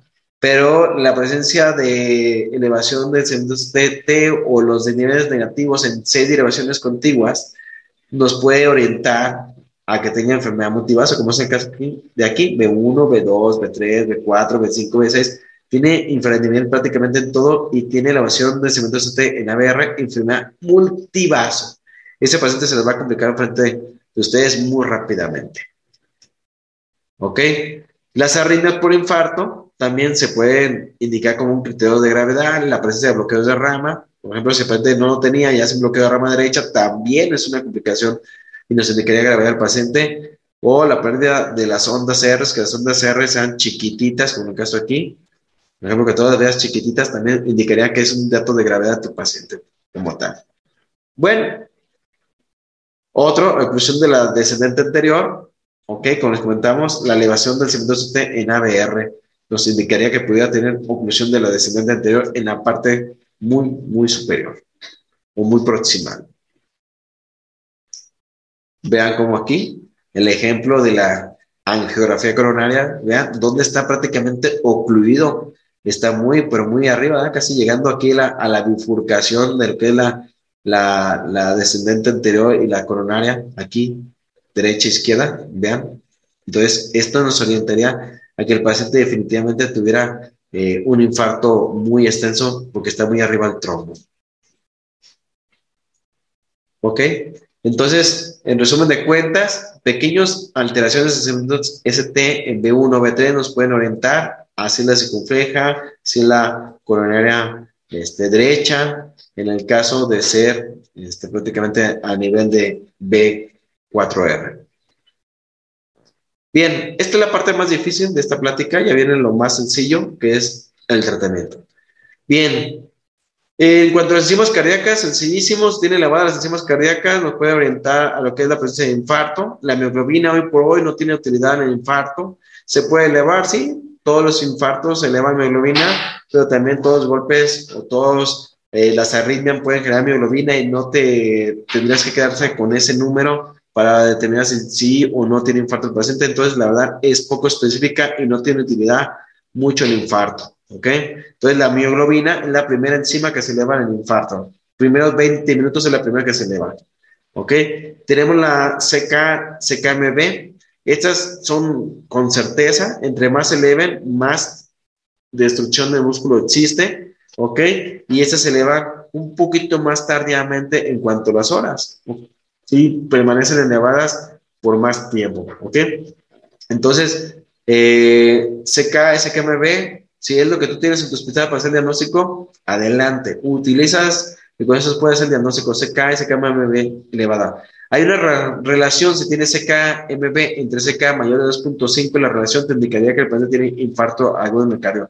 La verdad te lo comento, yo no los utilizo casi como para que a mí me diga qué hace con el paciente porque ya la verdad, las enzimas cardíacas, para que a mí me entreguen el resultado en mi hospital, trabajo en el hospital IMSS, tardan de dos a tres horas, entonces, pues, pues ya en dos, tres horas ya el paciente ya hice lo que tenía que hacerle, entonces nos puede orientar pero, y nos puede confirmar el infarto, pero no tomen decisiones con enzimas cardíacas para decir si tiene infarto o no. Vuelvo a repetir, las enzimas cardíacas nos van a orientar nada más. Y la definición de infarto dice que tienes que tener las enzimas cardíacas pues sí, pues, pero el urgenciólogo tiene que hacer diagnóstico con puro letro y pura clínica, nada más, no con enzimas cardíacas. Sé que se van a molestar algunos de ustedes escuchar estos comentarios, pero no puede ser que tardes la edición con las enzimas cardíacas. O sea, pura clínica y letro tienes que tomar decisiones. Por eso tienes que ser muy bueno leyendo letro. Tienes que ser experto en la lectura del electrocardiograma. ¿Ok? Las troponinas definitivamente están elevadas, es igual a infarto del miocardio. Otras causas que pueden generar que elevar las enzimas Estroponinas, la presencia de sepsis de cualquier origen viral o bacteriano también. Por ejemplo, en COVID también se elevan troponinas un paciente, pero no en la misma cantidad como si fuera un infarto. ¿Ok? Entonces las troponinas se elevan y son las que duran prácticamente más tiempo en el torrente sanguíneo. Duran siete días elevadas troponinas. A lo que voy, si yo le tomo un paciente de enzimas cardíacas y se infartó hace tres días, hoy las veo elevadas. Y se infartó hace tres días. Por eso digo, que lo más importante en el paciente es la clínica y el electro. Clínica y electro, no las enzimas cardíacas. ¿Ok? Troponinas se elevan ante arritmias, trauma cardíaco, pericarditis, aquel que le dan descarga eléctrica, tromboembolia pulmonar y sepsis. Entonces, pues puede estar elevadas en 5 a 10 días. Por eso no se basa en troponinas para hacer el diagnóstico definitivo de infarto. Base en el electro y la clínica. Tienen que ser muy buenos en el electro y la clínica. ¿Estamos de acuerdo? Troponinas es lo mejor para hacer diagnóstico hablando de enzimas cardíacas. Retrasos en atención médica, ustedes tienen que ser hábiles de hacer el diagnóstico en los primeros 10 minutos. En los primeros 10 minutos, el paciente tiene que tener el electrograma, no se tiene que tardar en tomar el electrograma. Si llega el paciente del servicio de trash, el servicio de trash tiene que tener el electrograma dentro de los primeros 10 minutos, Por ejemplo, en el hospital, el médico está encargado en el área de triage debe tomar el electrocardiograma en los primeros 10 minutos. Quien está enfrente del paciente, si es el paramédico, los primeros 10 minutos. Si yo me tardo en hacer el diagnóstico, pues entonces nunca le voy a hacer el diagnóstico y por lo tanto nunca va a tener un tratamiento correcto. ¿Ok? Hay retrasos en el sistema, pero cada vez se mejoran la atención médica de pacientes con infarto a través de código infarto. Hablando de las instituciones privadas y públicas, pues cada vez se da una atención médica más correcta. Entonces, te tienes que hacer el diagnóstico del electrograma, perdón, de infarto en los primeros 10 minutos. ¿Cómo? Pues con un electro. En los primeros 10 minutos tienes que tener el diagnóstico de infarto, los primeros 10 minutos. No te tienes que tardar más, perdón porque sigo diciendo lo mismo, pero los primeros 10 minutos tienes que tener el diagnóstico. ¿Cómo? Clínica y electro, no ocupas más. En los primeros 60 minutos, la intención es que depende de la reperfusión coronaria que vamos a ver más adelante. La primera hora de haber hecho el diagnóstico, o de, preferentemente de inicio del dolor torácico, tenga ya lo que es la intervención coronal percutánea que vamos a ver más adelante. Eso es lo ideal, ¿eh? entrar al cateterismo cardíaco. El paciente debe tener dentro de los primeros 30 minutos aplicado el tratamiento trombolítico que veremos más adelante. Idealmente, tan pronto como sea posible. ¿Se puede? Sí se puede. De que se puede, se puede. Lo que más tarda a veces, por ejemplo, en mi hospital es que destapen el medicamento y lo apliquemos. ¿Por qué? Porque el paciente llega al servicio de urgencia, le tomamos el electro, lo pasamos al área de choque, le aplicamos el trombolítico. ¿Cuánto tiempo? El paciente puede estarse trombolizando los primeros 15 minutos si ustedes quieren. Si ustedes quieren y tienen el medicamento en la mano, ¿verdad? Si ustedes quieren y tienen el monitor, el, lo que es el electrograma, los primeros 15, 20 minutos se puede hacer. De que se puede, se puede. Nomás es querer hacer las cosas. Bien, entonces, estos son los algoritmos. Todas las guías internacionales que lean y que les voy a compartir, todas dicen lo mismo. La atención y la intención es que en las primeras dos horas el paciente o lo trombolices o lo metas a cateterismo cardíaco. O lo trombolices o lo, o lo metas a cateterismo cardíaco. Dice, hospital con ACTP. Esto es lo que es intervención coronal percutánea, o sea, cateterismo. Lo ideal es que el paciente llegue al servicio de urgencias y tengas un hospital con cateterismo, ¿verdad? Pero no todos los hospitales tienen sala de hemodinamia, entonces, pues a veces no se puede, ¿no? No se puede aunque quieras, ¿ok?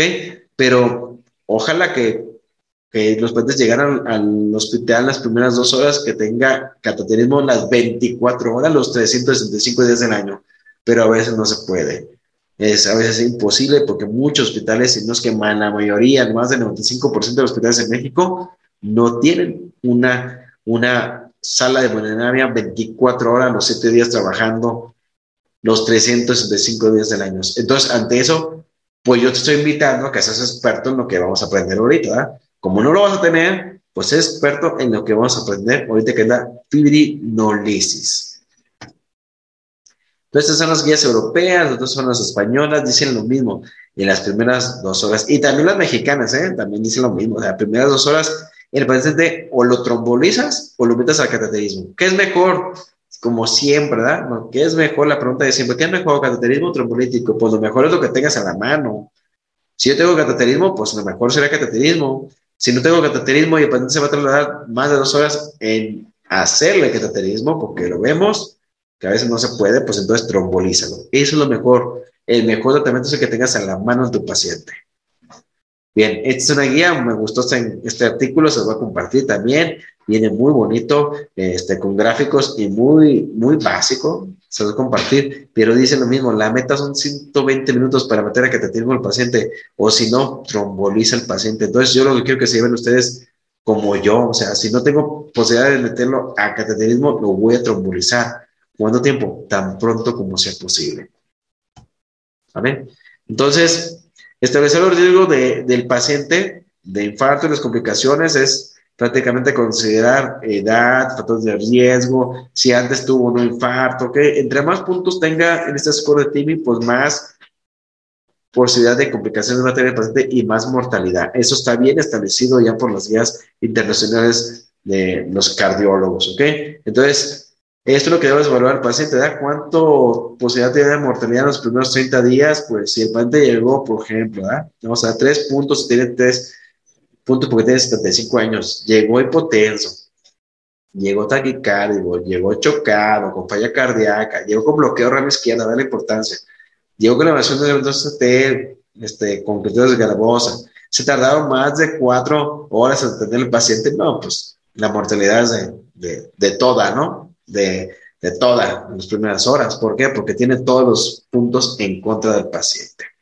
Pero son escalas que nos permiten orientar cómo le va al paciente como tal.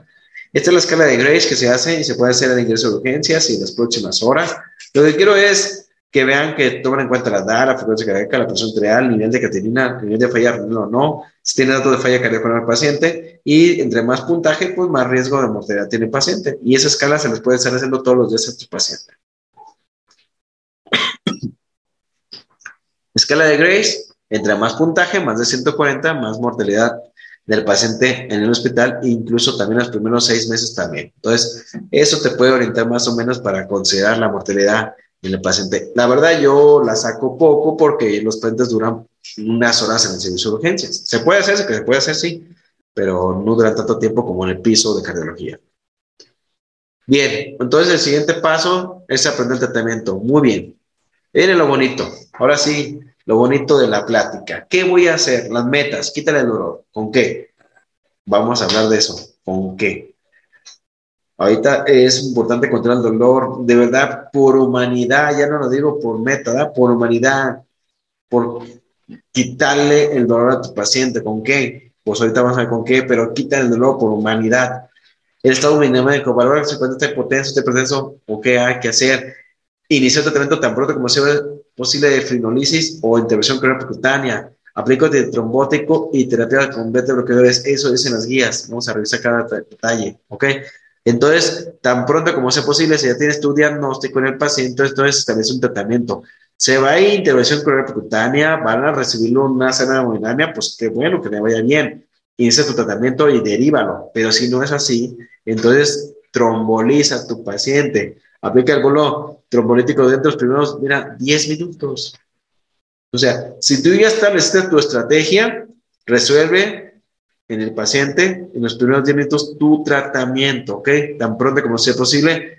Y después se puede, todos los pacientes después de trombolítico, las guías dicen que todos, todos se van a ir a cateterismo o intervención percutánea. O sea, a pesar de que le hayas trombolizado, el paciente tiene que tener un estudio de sus arterias, una geografía, por eso se tienen que ir a cateterismo. Se compliquen o no se compliquen, se tienen que ir a cateterismo todos. Dentro, pues, de los, dentro de las próximas horas, idealmente, ya. Aquí dice 90 minutos, pero a veces no se puede eso.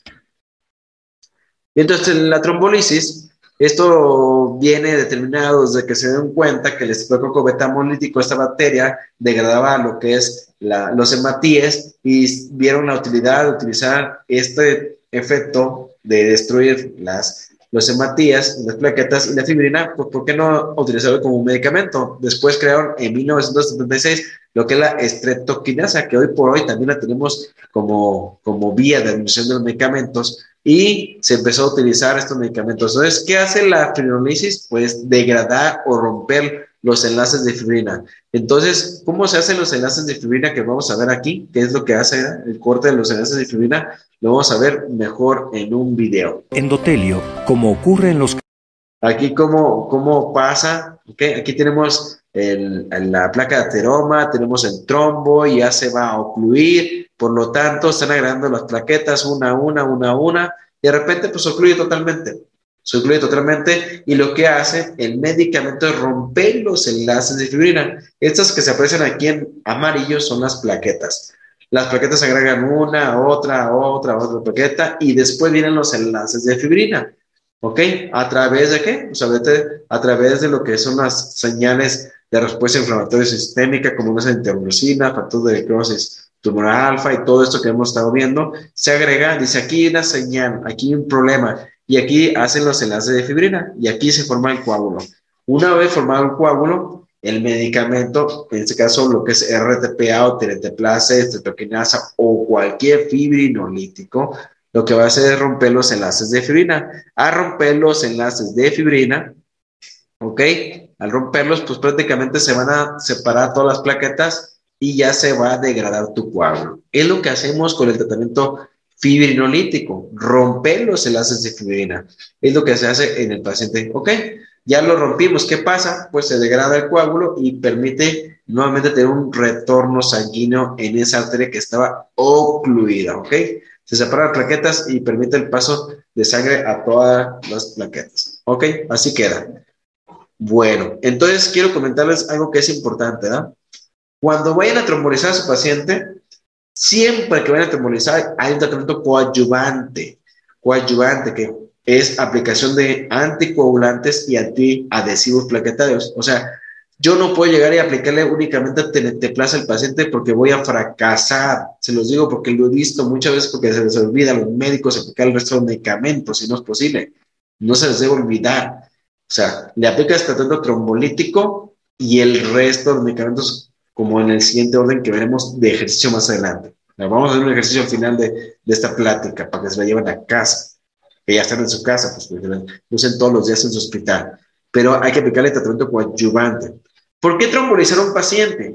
Definitivamente vean, si el paciente lo tromboliza dentro de las primeras dos horas que llega al servicio de urgencias, la posibilidad de romper el coágulo de fibrinolisis es hasta del 100%. O sea, te va muy bien si lo haces dentro de las primeras dos horas, 100%. Si pasan de las dos horas, ¿ok? Suponemos que lo quiero trombolizar a las 12 horas, pues ya se vio que la posibilidad de éxito es del 20% o menos. O sea, si llega un paciente y tiene 13 horas de dolor torácico, trombolizarlo sería perder el tiempo, ya no funciona. A veces se hace, pero la posibilidad de éxito es poca. Los riesgos del trombolítico, ¿ah? los riesgos, riesgos del trombolítico, pues que llega a tener una hemorragia cerebral. Yo creo que a nadie le preocupa más que se rompa un vaso en el cerebro y genere un sangrado incontrolable. Mi experiencia, Juan Carlos Jiménez, la verdad, si ustedes hacen correctamente y ven el peso de su paciente, no van a tener ese riesgo de andar eh, con hemorragias severas en el paciente. Todos los pacientes tienen hemorragias, tienen hematuria, hemorragia, equimosis de repente, pero una hemorragia cerebral no me ha tocado verlo, a mí jamás, jamás me ha tocado verlo en pacientes bien seleccionados. Cuando no seleccionas al paciente y le pones ahí el tanteo y ahí se va, pues sí, pues vas a tener hemorragias y les he visto muchas, ¿sabes? Porque no, ni siquiera tuvieron la decencia de preguntar cuánto pesa tu paciente, entonces ahí sí está difícil. Pero si lo hacen bien, seguro les va muy bien el paciente. ¿Cuándo utilizar ICP? Cuando el paciente este, pues no puede someterse a firinolisis o cuando el paciente se puede tratar muy tempranamente, ¿ok? Entonces, en ausencia de contraindicaciones, que veremos si las contraindicaciones, hay que aplicar trombolítico. Entonces, yo siempre pregunto al paciente rápidamente si, si tiene algunos factores de riesgo para que me diga que no lo haga. Pero yo le pregunto, a ver, tuvo un AVC hemorrágico, tiene un tumor cerebral, tuvo un tronco encefálico, una cirugía grande, tiene sangrado de tubo digestivo activo en este momento, tiene una biopsia reciente, todo eso pregunto en menos de dos minutos pues, para ver si puedo aplicar un otro hemolítico. Y estas son las relativas. ¿eh? ¿Por qué relativas? Que porque a lo mejor puedes hacerlo. Por ejemplo, el embarazo de la primera semana del puerperio, pues yo no he visto ninguna embarazada infartada, la verdad, yo no, porque nunca he visto una mujer embarazada infartada dentro de la primera semana. Pero bueno, si llegara, pues es relativo a pecado trombolítico. Si después de estar tomando anticoagulante oral y, se, infarta, pues sí puede pasar, pero puedes utilizarlo, ¿ok? Si tienen endocarditis, una péptica activa o le dieron RCP, entonces el paciente definitivamente es relativo. En RCP, les comento, no tiene caso.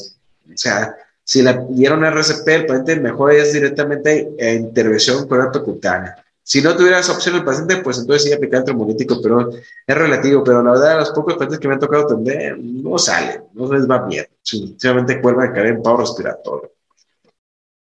Esa es mi experiencia, ¿eh? que eso no cuenta, pero les comparto lo que yo he vivido. Factores de riesgo para hemorragias. Entre más edad, más hemorragia posiblemente. Y entre más hipertensión, más posibilidad, pero mira, 170, ¿ok? De 170 de sistólica o menos pueden trombolizar al paciente. Miren, menos del 1%. Entonces, la verdad, pueden trombolizar a gusto. Aplíquenle un antihipertensivo rápido al paciente y baja la presión y ya trombolicen. No se, no se preocupen por la presión arterial si no está por arriba de 170. Y entre más edad, más fotos de riesgo, sí, porque incluso más de, de, de 85 años ya tiene un riesgo elevadísimo de hemorragia, incluso pues ya te estás arriesgando a generar una hemorragia, entonces no es tan recomendable. ¿Cuáles tromboníticos utilizar? ¿verdad? Está titoquinasa, teplace, el teneteplace. Esto pues toma una captura de pantalla para que tengan las dosis. Yo utilizo mucho el teneteplace, me encanta el teneteplace, me ha dado mucha experiencia, me va muy bien, la mayoría de todos los pacientes le va bastante bien. Este titoquinasa quedó en historia, pero si lo tiene, pues úsenlo, ¿verdad? Que a lo mejor, a lo mejor es el que tienes en tu unidad. Si tienes el teplace, no me gusta mucho, porque es un bolo, luego una infusión, luego calcularlo por el peso también. El reteplace no lo he usado sinceramente yo porque no lo tengo, pero el que sí he usado con mucha frecuencia es el teneteplace. De hecho, el teneteplace tiene la posibilidad de romper el coágulo hasta el 88%, o sea, el teneteplace está por arriba de todos como efectivo, ¿ok? Y aparte muy sencillo, nomás es un bolo, vean. Le aplicamos un bolo de cuánto. ¿Cuánto pesa tu paciente? 60 kilos, 30 miligramos. ¿Cuánto pesa tu paciente? 100 kilos. La dosis máxima son 50 miligramos. O sea, 0.5 por kilo y se acabó y ya te quitas de problema. Y la, la ámpula de TNT Plaza o el frasco está muy sencillo también. O sea, dice, para 70 kilos pasa 7 mililitros. Para paciente de 80 kilos pasa 8 mililitros. O sea, está a prueba de errores. Está muy sencillo, la verdad. Por eso me encanta TNT Plaza, en mi punto de vista. Y entonces, Ahí están los medicamentos de las guías, ¿eh? reteplace. Son los medicamentos que se recomiendan de acuerdo al peso del paciente. Entonces vamos a ver otros tratamientos que son tratamientos coadyuvantes, que es la aspirina, clopidogrel, noceparina, heparinas no fraccionadas, fondoparinos. Bien, empezamos. Anticoagulantes. Los anticoagulantes. Siempre, si van a trombolizar, la única indicación que yo sé hasta este momento, ¿eh? si no me equivoco, la única indicación de aplicar en 8 por intravenosa es que vas a trombolizar a tu paciente y la dosis es de 30 miligramos IV en bolo. Después de aplicarle 30 miligramos IV en bolo, va a una dosis de 1 miligramo por kilo el paciente cada 12 horas, pero de manera subcutánea. Vuelvo a repetirlo. 30 miligramos IV en bolo y luego 1 miligramo por kilo cada 12 horas de manera subcutánea de nochoparina. Si el paciente tiene edad avanzada mayor de 75 años o creatina mayor de 2.0, las dosis cambian. Por ejemplo, si tiene más de 75 años, 0.75 miligramos cada 12 horas, ¿ok? Sin de 75 miligramos cada 12 horas y 0.75 cada 24 horas en enfermedad renal crónica. ¿Por qué? Porque aquel que tiene enfermedad renal crónica depura muy lento la noche parina, entonces es cada 24 horas. Pero son detalles que ya ajuste de acuerdo al paciente. Si vas a trombolizar un paciente que tenga más de 75 años, no se aplica bolo intravenoso. La otra opción es que si no quieres aplicar noxaparina, apliques heparina, ¿ok? A mí no me gusta, sinceramente, la heparina esta, porque hay que tomarle tiempos al paciente, hay que tomarle muestras a las 3, 6, 12, 24 horas y tomar los tiempos de coagulación TTPA activado, ¿no? TTP activado. Entonces, debe estar entre 50 y 70 segundos. Una vez la hice y la verdad no me gustó porque pensé sangraba y sangraba y ahí después hay que buscar la plasma fresco congelado, hay que pasar la vitamina K y se vuelve un show total, de verdad, con este paciente. A mí no me gustó, no sé su experiencia, a mí no me gustó. Entonces yo siempre aplico enochoparina porque afortunadamente también la tengo. Entonces, estamos hablando de ese medicamento que es anticoagulante. Ahora vamos a ver los antiagregantes y antiadhesivos plaquetarios. Aquí está la aspirina, las ticlopedinas, clopidogrel y las inhibidores de la glucoproteína B2B3A. Muy bien. Entonces, vamos a aplicar aspirina aquí a todos los pacientes que tengan infarto. Le vamos a aplicar aspirina 300 miligramos. ¿Ok? Dosis de carga, le llamamos dosis de carga y dosis de mantenimiento cada 24 horas, 150 miligramos. Al único que no le van a dar aspirina es el que sea alérgico a la aspirina. De ahí más a todos. ¿Ok? Y le van a dar la aspirina más económica que existe. Aquella que no tiene capa entérica, aquella que te toma la aspirina y te arde el estómago, esa es la más correcta porque rápidamente el paciente tiene los efectos. ¿Ok? En menos de 20 minutos tiene el tratamiento de la aspirina. Clopidogrel, la dosis de carga en un paciente menor de 75 años son de 300 miligramos. Son cuatro tabletas de 75 miligramos. Si el paciente tiene 75 años o más, le das 75. Hay una regla de los 75. Si el paciente tiene 75 años o más, le das 75 miligramos, o sea, le das una tableta.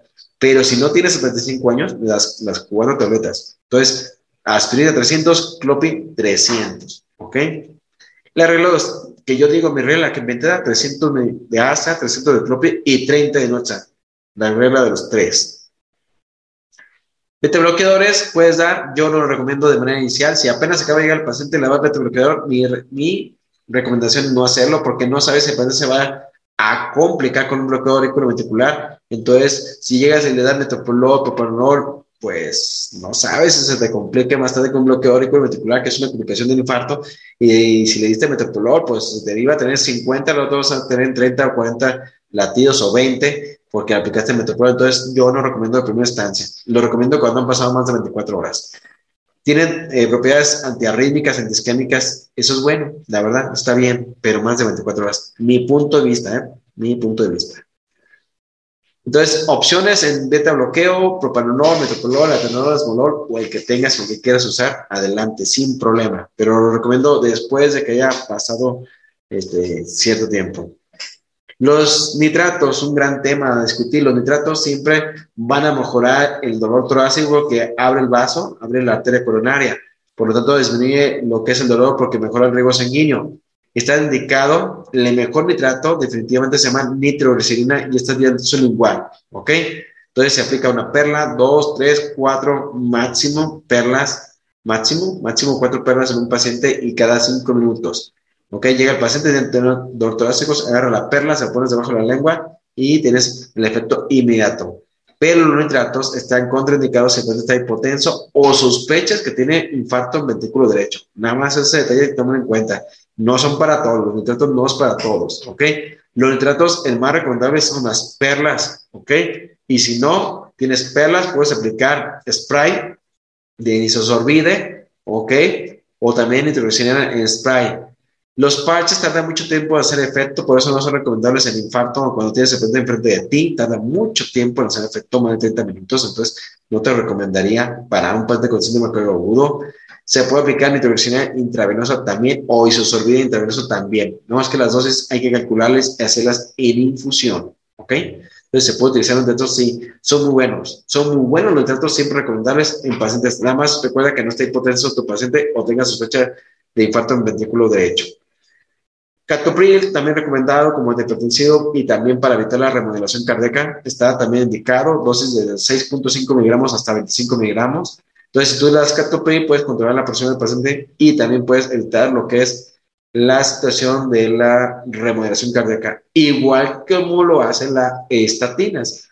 Las estatinas, pues han de saber que son para la dislipidemia, pero aquí en el síndrome agudo tiene un efecto eh, que se llama pleiotrópico, que es decir, estabilización de la placa, evita que se rompa la placa, evita que la placa no genere más trombos. Eso es lo que hacen las estatinas. La estatina más recomendada es atorvastatina, 80 miligramos cada 24 horas. Si no tienes esta atorvastatina, puedes aplicar pravastatina, fluvastatina o la estatina que tú tengas en la mano, sin problema. ¿Ok? El oxígeno, ¿para quién? Aquí el paciente que tenga una presión de oxígeno menor de 60 o una saturación menor de 90, ¿ok? O simplemente porque tenga disnea, también es válido, también es válido. Si, tiene, si tú lo ves con disnea, pues pone oxígeno desde 3 litros por minuto, este, en, lo que es en puntas nasales, también funciona. También los analgésicos, ¿cuáles son los analgésicos? Debes aplicar opioides, o sea, sí o sí en opioides en pacientes con, con síndrome agudo, todos son opioides. Está la morfina, recomendada como la principal, de 2 a 5 miligramos. Si no tiene morfina, puedes aplicar buprenorfina, 150 a 300 microgramos, depende del dolor. Intravenoso, recomendable para que se quite el dolor, pero rápido, el paciente. O tramadol, o no sé, pero un opiáceo que tengas, fentanilo, el que tengas opiáceo. Lo que no se vale es que utilices AINES para que te el dolor, que lo vemos con regularidad. No se vale que apliques metamisol, diclofenaco, no no se vale. Eso aumenta la ruptura ventricular, complican a tu paciente, no se vale aplicar AINES. El único AINE en síndrome agudo se llama aspirina y no lo usas para quitar el dolor, lo utilizas como antiadhesivo plaquetario. Entonces, recuerden eso. Entonces, yo siempre aplico analgésicos opioides, siempre intravenosos para tener el dolor controlado lo más pronto posible. Otros problemas que presentan pacientes que tienen ansiedad. Obviamente les dice que tiene infarto, les da ansiedad. O está muy ansioso el paciente, o si el paciente ya tiene ansiedad previa, le das ansiolíticos. ¿Con qué? Con benzodiazepinas. ¿Cuál? Por ejemplo, diazepam 5 miligramos, midazolam 2.5 miligramos, E incluso hasta el aloperidol, dicen las guías, puedes aplicarlo para la ansiedad. Yo aplicaría benzodiazepinas, porque las benzodiazepinas sí realmente mejoran al paciente, nomás que los, las benzodiazepinas junto con los opioides deprimen el sistema respiratorio, por eso te comento, aplícalo, síguenos si tú consideras de una vez. ¿Por qué? Porque ambas van a deprimir de alguna manera el estado respiratorio de tu paciente, pero son dosis leves de los, de los ansiolíticos. Diazepam sería muy, bastante bueno, o clonazepam, o el que tengas. Muy bien, ya casi estamos terminando. Como tratamiento de reperfusión, ¿ok? La reperfusión, hablando, eh, eh, cómo valorar que el paciente nos fue bien el tratamiento, es decir, llegó el servicio de urgencia, le aplicó un trombolítico y toda la serie de medicamentos que acabamos de ver. Si el paciente tiene una disminución en su eh, ST de caída del cemento ST más del 70%, entonces se considera que es completa la resolución. Ejemplo, si el paciente tiene elevación del cemento ST en punto 10 y ya está en punto 3 después de aplicarle trombolítico y tus medicamentos, entonces se resolvió su problema. Otra manera de revalorar o considerar que está yéndonos bien es que ya no tenga dolor, ¿verdad? La clínica es lo más importante, vuelvo a decir, si tienen dolor paciente y se le quita el dolor, entonces definitivamente el paciente le va a ir bien. ¿okay? La clínica, si se le quita el dolor, pues estás, estás feliz tú como médico porque ya se le quitó el dolor, lo está yendo bastante bien. Hay arritmias post-reperfusión como es ritmo ventricular o bradicarias o bloqueos incluso temporales, pero se les quita en los próximos minutos o segundos incluso en el paciente. El enzimático es tomar enzimas cardíacas, o sea, yo no te dije que no le tomas enzimas cardíacas, no, sí hay que tomarles a todos para tener un parámetro y luego cuando lo trombolizas, habitualmente lo que hace es aumentar lo que es las enzimas cardíacas porque al momento de abrir el trombo se libera más enzimas cardíacas. Entonces, sí es necesario ver el lavado enzimático y si la curva va así, por ejemplo, llegó con 500 de CPK y luego tiene 1000, luego ya tiene 250, significa que tu paciente reprofundió, significa que tuvo éxito. Todos los pacientes después de haberlo trombolizado, todos, absolutamente todos, van a la terapia intensiva. Todos, son todos. ¿Por qué? Porque puede tener hemorragias, puede tener arritmias, puede tener complicaciones mecánicas por el infarto. ¿Ok? Entonces, tan pronto como sea posible. Y del intervencionismo coronario percutáneo no para conocimiento. O sea, ¿qué es eso de intervencionismo coronario percutáneo? ¿Qué es eso del cateterismo o la angioplastía, que son lo mismo? Pues son, son tratamientos dentro de la arteria coronaria y está indicado a todos los pacientes siempre y cuando sea posible, o sea, dentro de las primeras horas a todos, si es posible, meterlos a todos. También cuando el paciente pues no tuvo éxito en la fibrinosis está indicado. Entonces, les coloco el ejemplo aquí de lo que hace eh, este proceso de fibrinosis. Hay muchos abordajes de cateterismo o angioplastías, hay muchas, muchas maneras de hacerlo. Pero bueno, aquí les colocamos varios ejemplos. Incluso, incluso es a veces el que tenga, nada, no más el que tú quieras, sino el que tengan. Hay que meter una guía, meter una guía, es una guía mm, este, con micrométrica, o sea, muy, muy pequeña en la arteria coronaria. Aquí le pusieron un valor y el momento de eh, colocarle ese valor, vean cómo se desprenden los coágulos, que es lo que hace prácticamente lo mismo cuando tú aplicas el trepolítico y ve cómo es la curva enzimática, cómo se eleva, se cae tropolina arriba, ¿por qué? Porque el paciente abriste la arteria coronaria, la reprofundes, ¿ok? Entonces, esto es con un balón y este también este es la colocación de una malla, ¿ok? Una mallita, el cual se llama stem, y aquí lo que hacen es para que el paciente eh, a través de los stem no vuelva a colapsarse. Hay stem medicados, hay stem que tienen anticoagulante por vida, y eso hace que finalmente el paciente no tenga riesgo. Y a veces en los cateterismos, pues no nomás son diagnósticos, sino terapéuticos, porque ven una arteria, luego ven otra arteria, como aquí el ejemplo, cómo reperfunde y resuelve su problema. ¿Ok? Entonces, las indicaciones, pues prácticamente todos los pacientes, dentro de las primeras dos horas, al paciente que tiene choque cardiogénico está indicado la angioplastía, aquí que trombolizaste y no tuviste éxito, entonces está indicado, ¿ok? Hacer la angioplastía o lo que es intervención, intervencionismo coronario percutáneo. Entonces, eh, esa es la situación, o pacientes con infartos extensos también está indicado la angioplastía. Definitivamente es el mejor método para resolver el infarto, pero lo como nos comentas, a veces tenerlo, ¿verdad? Ojalá que todos tuvieran dinero suficiente para pagar la angioplastia o que tuvieran un hospital disponible y listo para hacerles a todos, pero a veces no se puede. Siempre está lejos del sitio donde se hacen las angioplastías, por ejemplo, decir hasta cuatro horas, pues en quieras, pues a veces no llega el paciente, ¿ok? En tiempo y forma. Pero todos finalmente deberían tener en este procedimiento como diagnóstico y terapéutico, ¿ok? Entonces hay que hacer el paciente finalmente angioplastia primaria, ¿ok? Bien, entonces, eh, esto es angioplastia o lo que es eh, intervención del cuerpo percutáneo, eh, lo que es este, este, rescate o prácticamente por, necesidad en el paciente. Cuando el paciente fracasó, la trombolisis está indicada, facilitada, ya no, este, no se usa porque aplicaban este tipo de medicamentos que son inhibidores de la glucoproteína W13A y trombolítico para ver si nos puede ayudar el paciente. Hoy por hoy no se hace. Y la electiva, pues es aquel paciente que lo necesita pancreatitismo el cardiólogo. Eso es otra cosa que no se hace de urgencia. Muy bien. ¿Qué otra última opción en el paciente? Pues sería meterlo a lo que es la revascularización. Cuando fracasó la trombolisis, cuando fracasó lo que es la angioplastía, el paciente se somete a una revascularización, es decir, colocarle una vena, una arteria, un puenteo para que tenga buen flujo sanguíneo. Después de esto, pues lo que quedaría es el trasplante cardíaco. Pero bueno, ya, trasplante cardíaco, esto es casi, casi nulo, ¿verdad?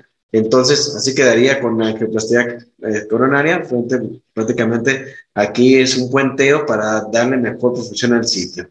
Bien, entonces, eh, esto es la biografía que yo consulté y mucha más. Les voy a compartir por correo electrónico. Eh, todo esto. Les voy a regalar mi número, se lo voy a escribir aquí, por si alguien no le llegó eh, el número, es el 33 15 45 19 24. me manda un mensaje a WhatsApp y con gusto 33 15 45 19 24, ese es mi número. Y vamos a ver, ahora sí, el tallercito rápidamente del caso clínico que vimos. Miren, es un paciente que yo atendí. Aquí está, eh, comentamos que tiene factores de riesgo, lo que vimos, este es el electrograma, es un electrograma que me gustaría que me apoyaran siendo este un taller, un poquito este, en línea, pero si ustedes creen que tiene bloqueo de rama izquierda, me dicen sí o no.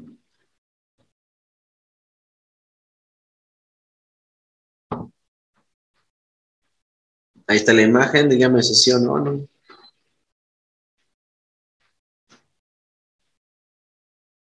Alguien que me quiera contestar. Es un paciente que no se conocía más que con hipertensión, diabetes, como comentamos, ¿ok? La respuesta es sí, efectivamente, ¿ah? es efectivamente, es un bloqueo de rama izquierda, ¿ok? De nuevo, o sea, no lo tenía el paciente y lo generó por un infarto. Quiero que se lleven esto, no lo tenía, pero lo generó, ¿ok? Porque si van a ustedes a analizar, ah, doctor, es que tiene elevación de cementos hasta aquí y acá, y lo haciendo te picuda, infarto, sí, pero es un bloqueo de rama izquierda de nuevo. Muy bien, este paciente es un paciente que, que, me tocó atender hace unos años, ¿ok? Le tomé el electro y hice todo el proceso, en fines de enseñanza con ustedes. Entonces dije, aquí están los criterios, bloqueo de rama izquierda, esto es un bloqueo de rama izquierda nuevo y por lo tanto tienen lo que es eh, el, el infarto, ¿ok? Entonces le saqué los criterios de Garbosa, ahí los tiene los criterios de Garbosa, y luego se empezó a aplicar bien. ¿Cómo lo aplico? Busqué este, lo que es este que es eh, la elevación del cemento CT, yo le digo que es una pancita, una pancita, eh, QRS con lo que es el cemento ST positivo, QRS positivo con cemento ST positivo, en B5, B6. Quiero que me digan si lo encuentran o no lo encuentran en este paciente. Este es el electro, ¿verdad? Si tiene ese criterio de gramosa. Regálame un sí o no. ¿Sí lo tiene? ¿Ven esta imagen igual acá? Veanla bien. La respuesta es no. No tiene. ¿no? No tiene. Fíjense, esta es la elevación del cemento CT. Aquí la elevación del cemento CT. ¿Ok? Entonces, vean cómo que eh, el, QRS está, está, hacia arriba, pero vean cómo no se levanta aquí, o sea, punto J, aquí será como un punto 5 y el punto J está pegado aquí en el piso o en la línea isobasal, entonces no tiene, no lo tiene, entonces los cinco puntos que quería buscar no lo tiene, ¿sale? Entonces no lo tiene, mira, ahí está, ¿sale? Como ven, está prácticamente punto J aquí, entonces no, no lo tiene. Ahora, en D1 y ABLET lo encuentran. Ven esta imagen en D1 y ABL. Es lo que yo hago todos los ejercicios, ¿eh? todos los electros que veo, es lo que hago en todos mis pacientes.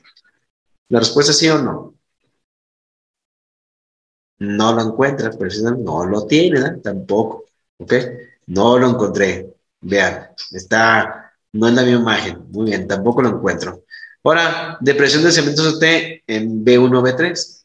Depresión de, de cementos T, vean. Si lo encuentran, dígame sí o no. ¿Tienen depresión de cementos T? Veanlo. ¿La respuesta es cuál? Tampoco, no lo tiene. No, al contrario, tiene elevación de cementos T, doctor, no invente, doctor Jiménez. Tiene elevación de cementos T. Ok, entonces no lo encuentra. Entonces, estos tres puntos, pues tampoco los tenía, ¿verdad? Vean que todos son positivos, estos son positivos, y lo que quiero, quiero ver es un cemento T negativo, ¿verdad? Pero estos todos son positivos, entonces no lo encuentro. No encuentro los tres puntos que me piden de esgrabosa, ni los cinco, ni los tres. Voy a ver si los últimos dos. Ok, elevación del cemento T de 5 minutos o más con QRC eh, negativo. Dígame si lo encuentran sí o no.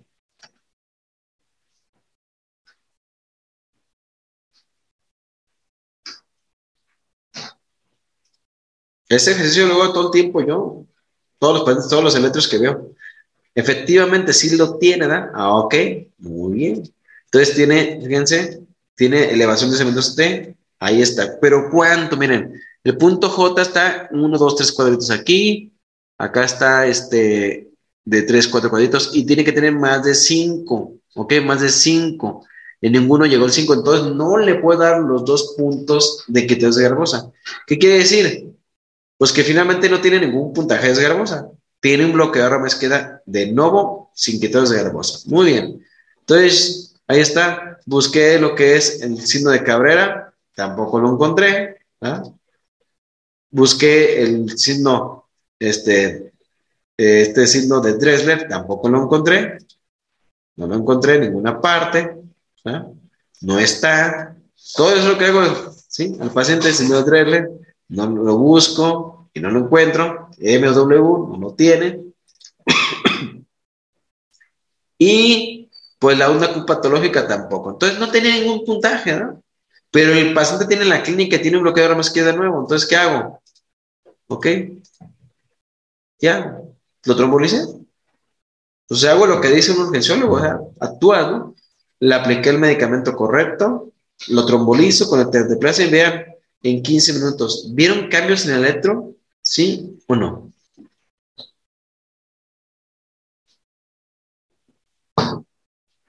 Dígame sí o no. ¿Hay cambios?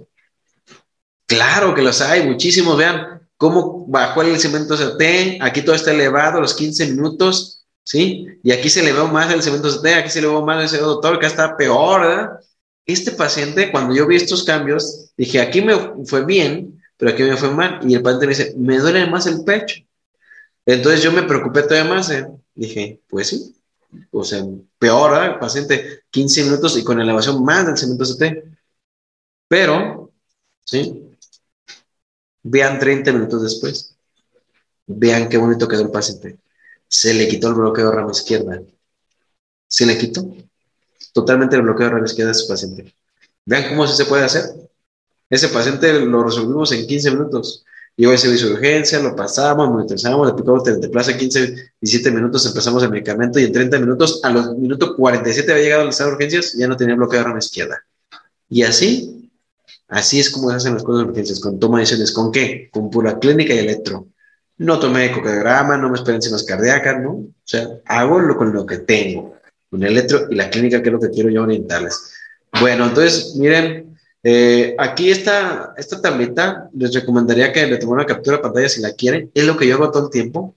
En el servicio de urgencias, en tratamientos, decido si le pongo oxígeno o no, si le pongo analgésico, si le aplico nitratos, si le aplico antiagregante plaquetario, antiagrésico plaquetario, ¿ok? Antihipertensivos, frenolítico no, intervención percutánea, si lo va a hacer o no, estatinas. Por ejemplo, este paciente apliqué oxígeno, le apliqué oxígeno a 3 litros por minuto, analgésico le puse buprofina 300 microgramos intravenosos, le apliqué una perla de nitroglicina sublingual, le apliqué 300 miligramos de aspirina, 300 de clopidogrel, de eh, lo que es eh, anticoagulante, 30 miligramos intravenosos de nochoparina y un miligramo por kilo, que eso equivaló a 70 miligramos de, de nochoparina subcutánea. Eh, al paciente no le apliqué hipertensivos, soy muy cuidadoso en ese aspecto porque acaban de llegar. Le apliqué pravastatina 40 miligramos, que es lo que yo tengo, y nos fue bastante, bastante bien, ¿sale? Entonces, es lo que yo hice. Bueno, pues esto es lo que hacemos en el servicio de urgencias día a día. Eh, no sé si tengan alguna duda, pregunta. Ahora sí, las dudas, preguntas que quieran hacerme, con mucho gusto. Estoy a su, eh, a su disposición.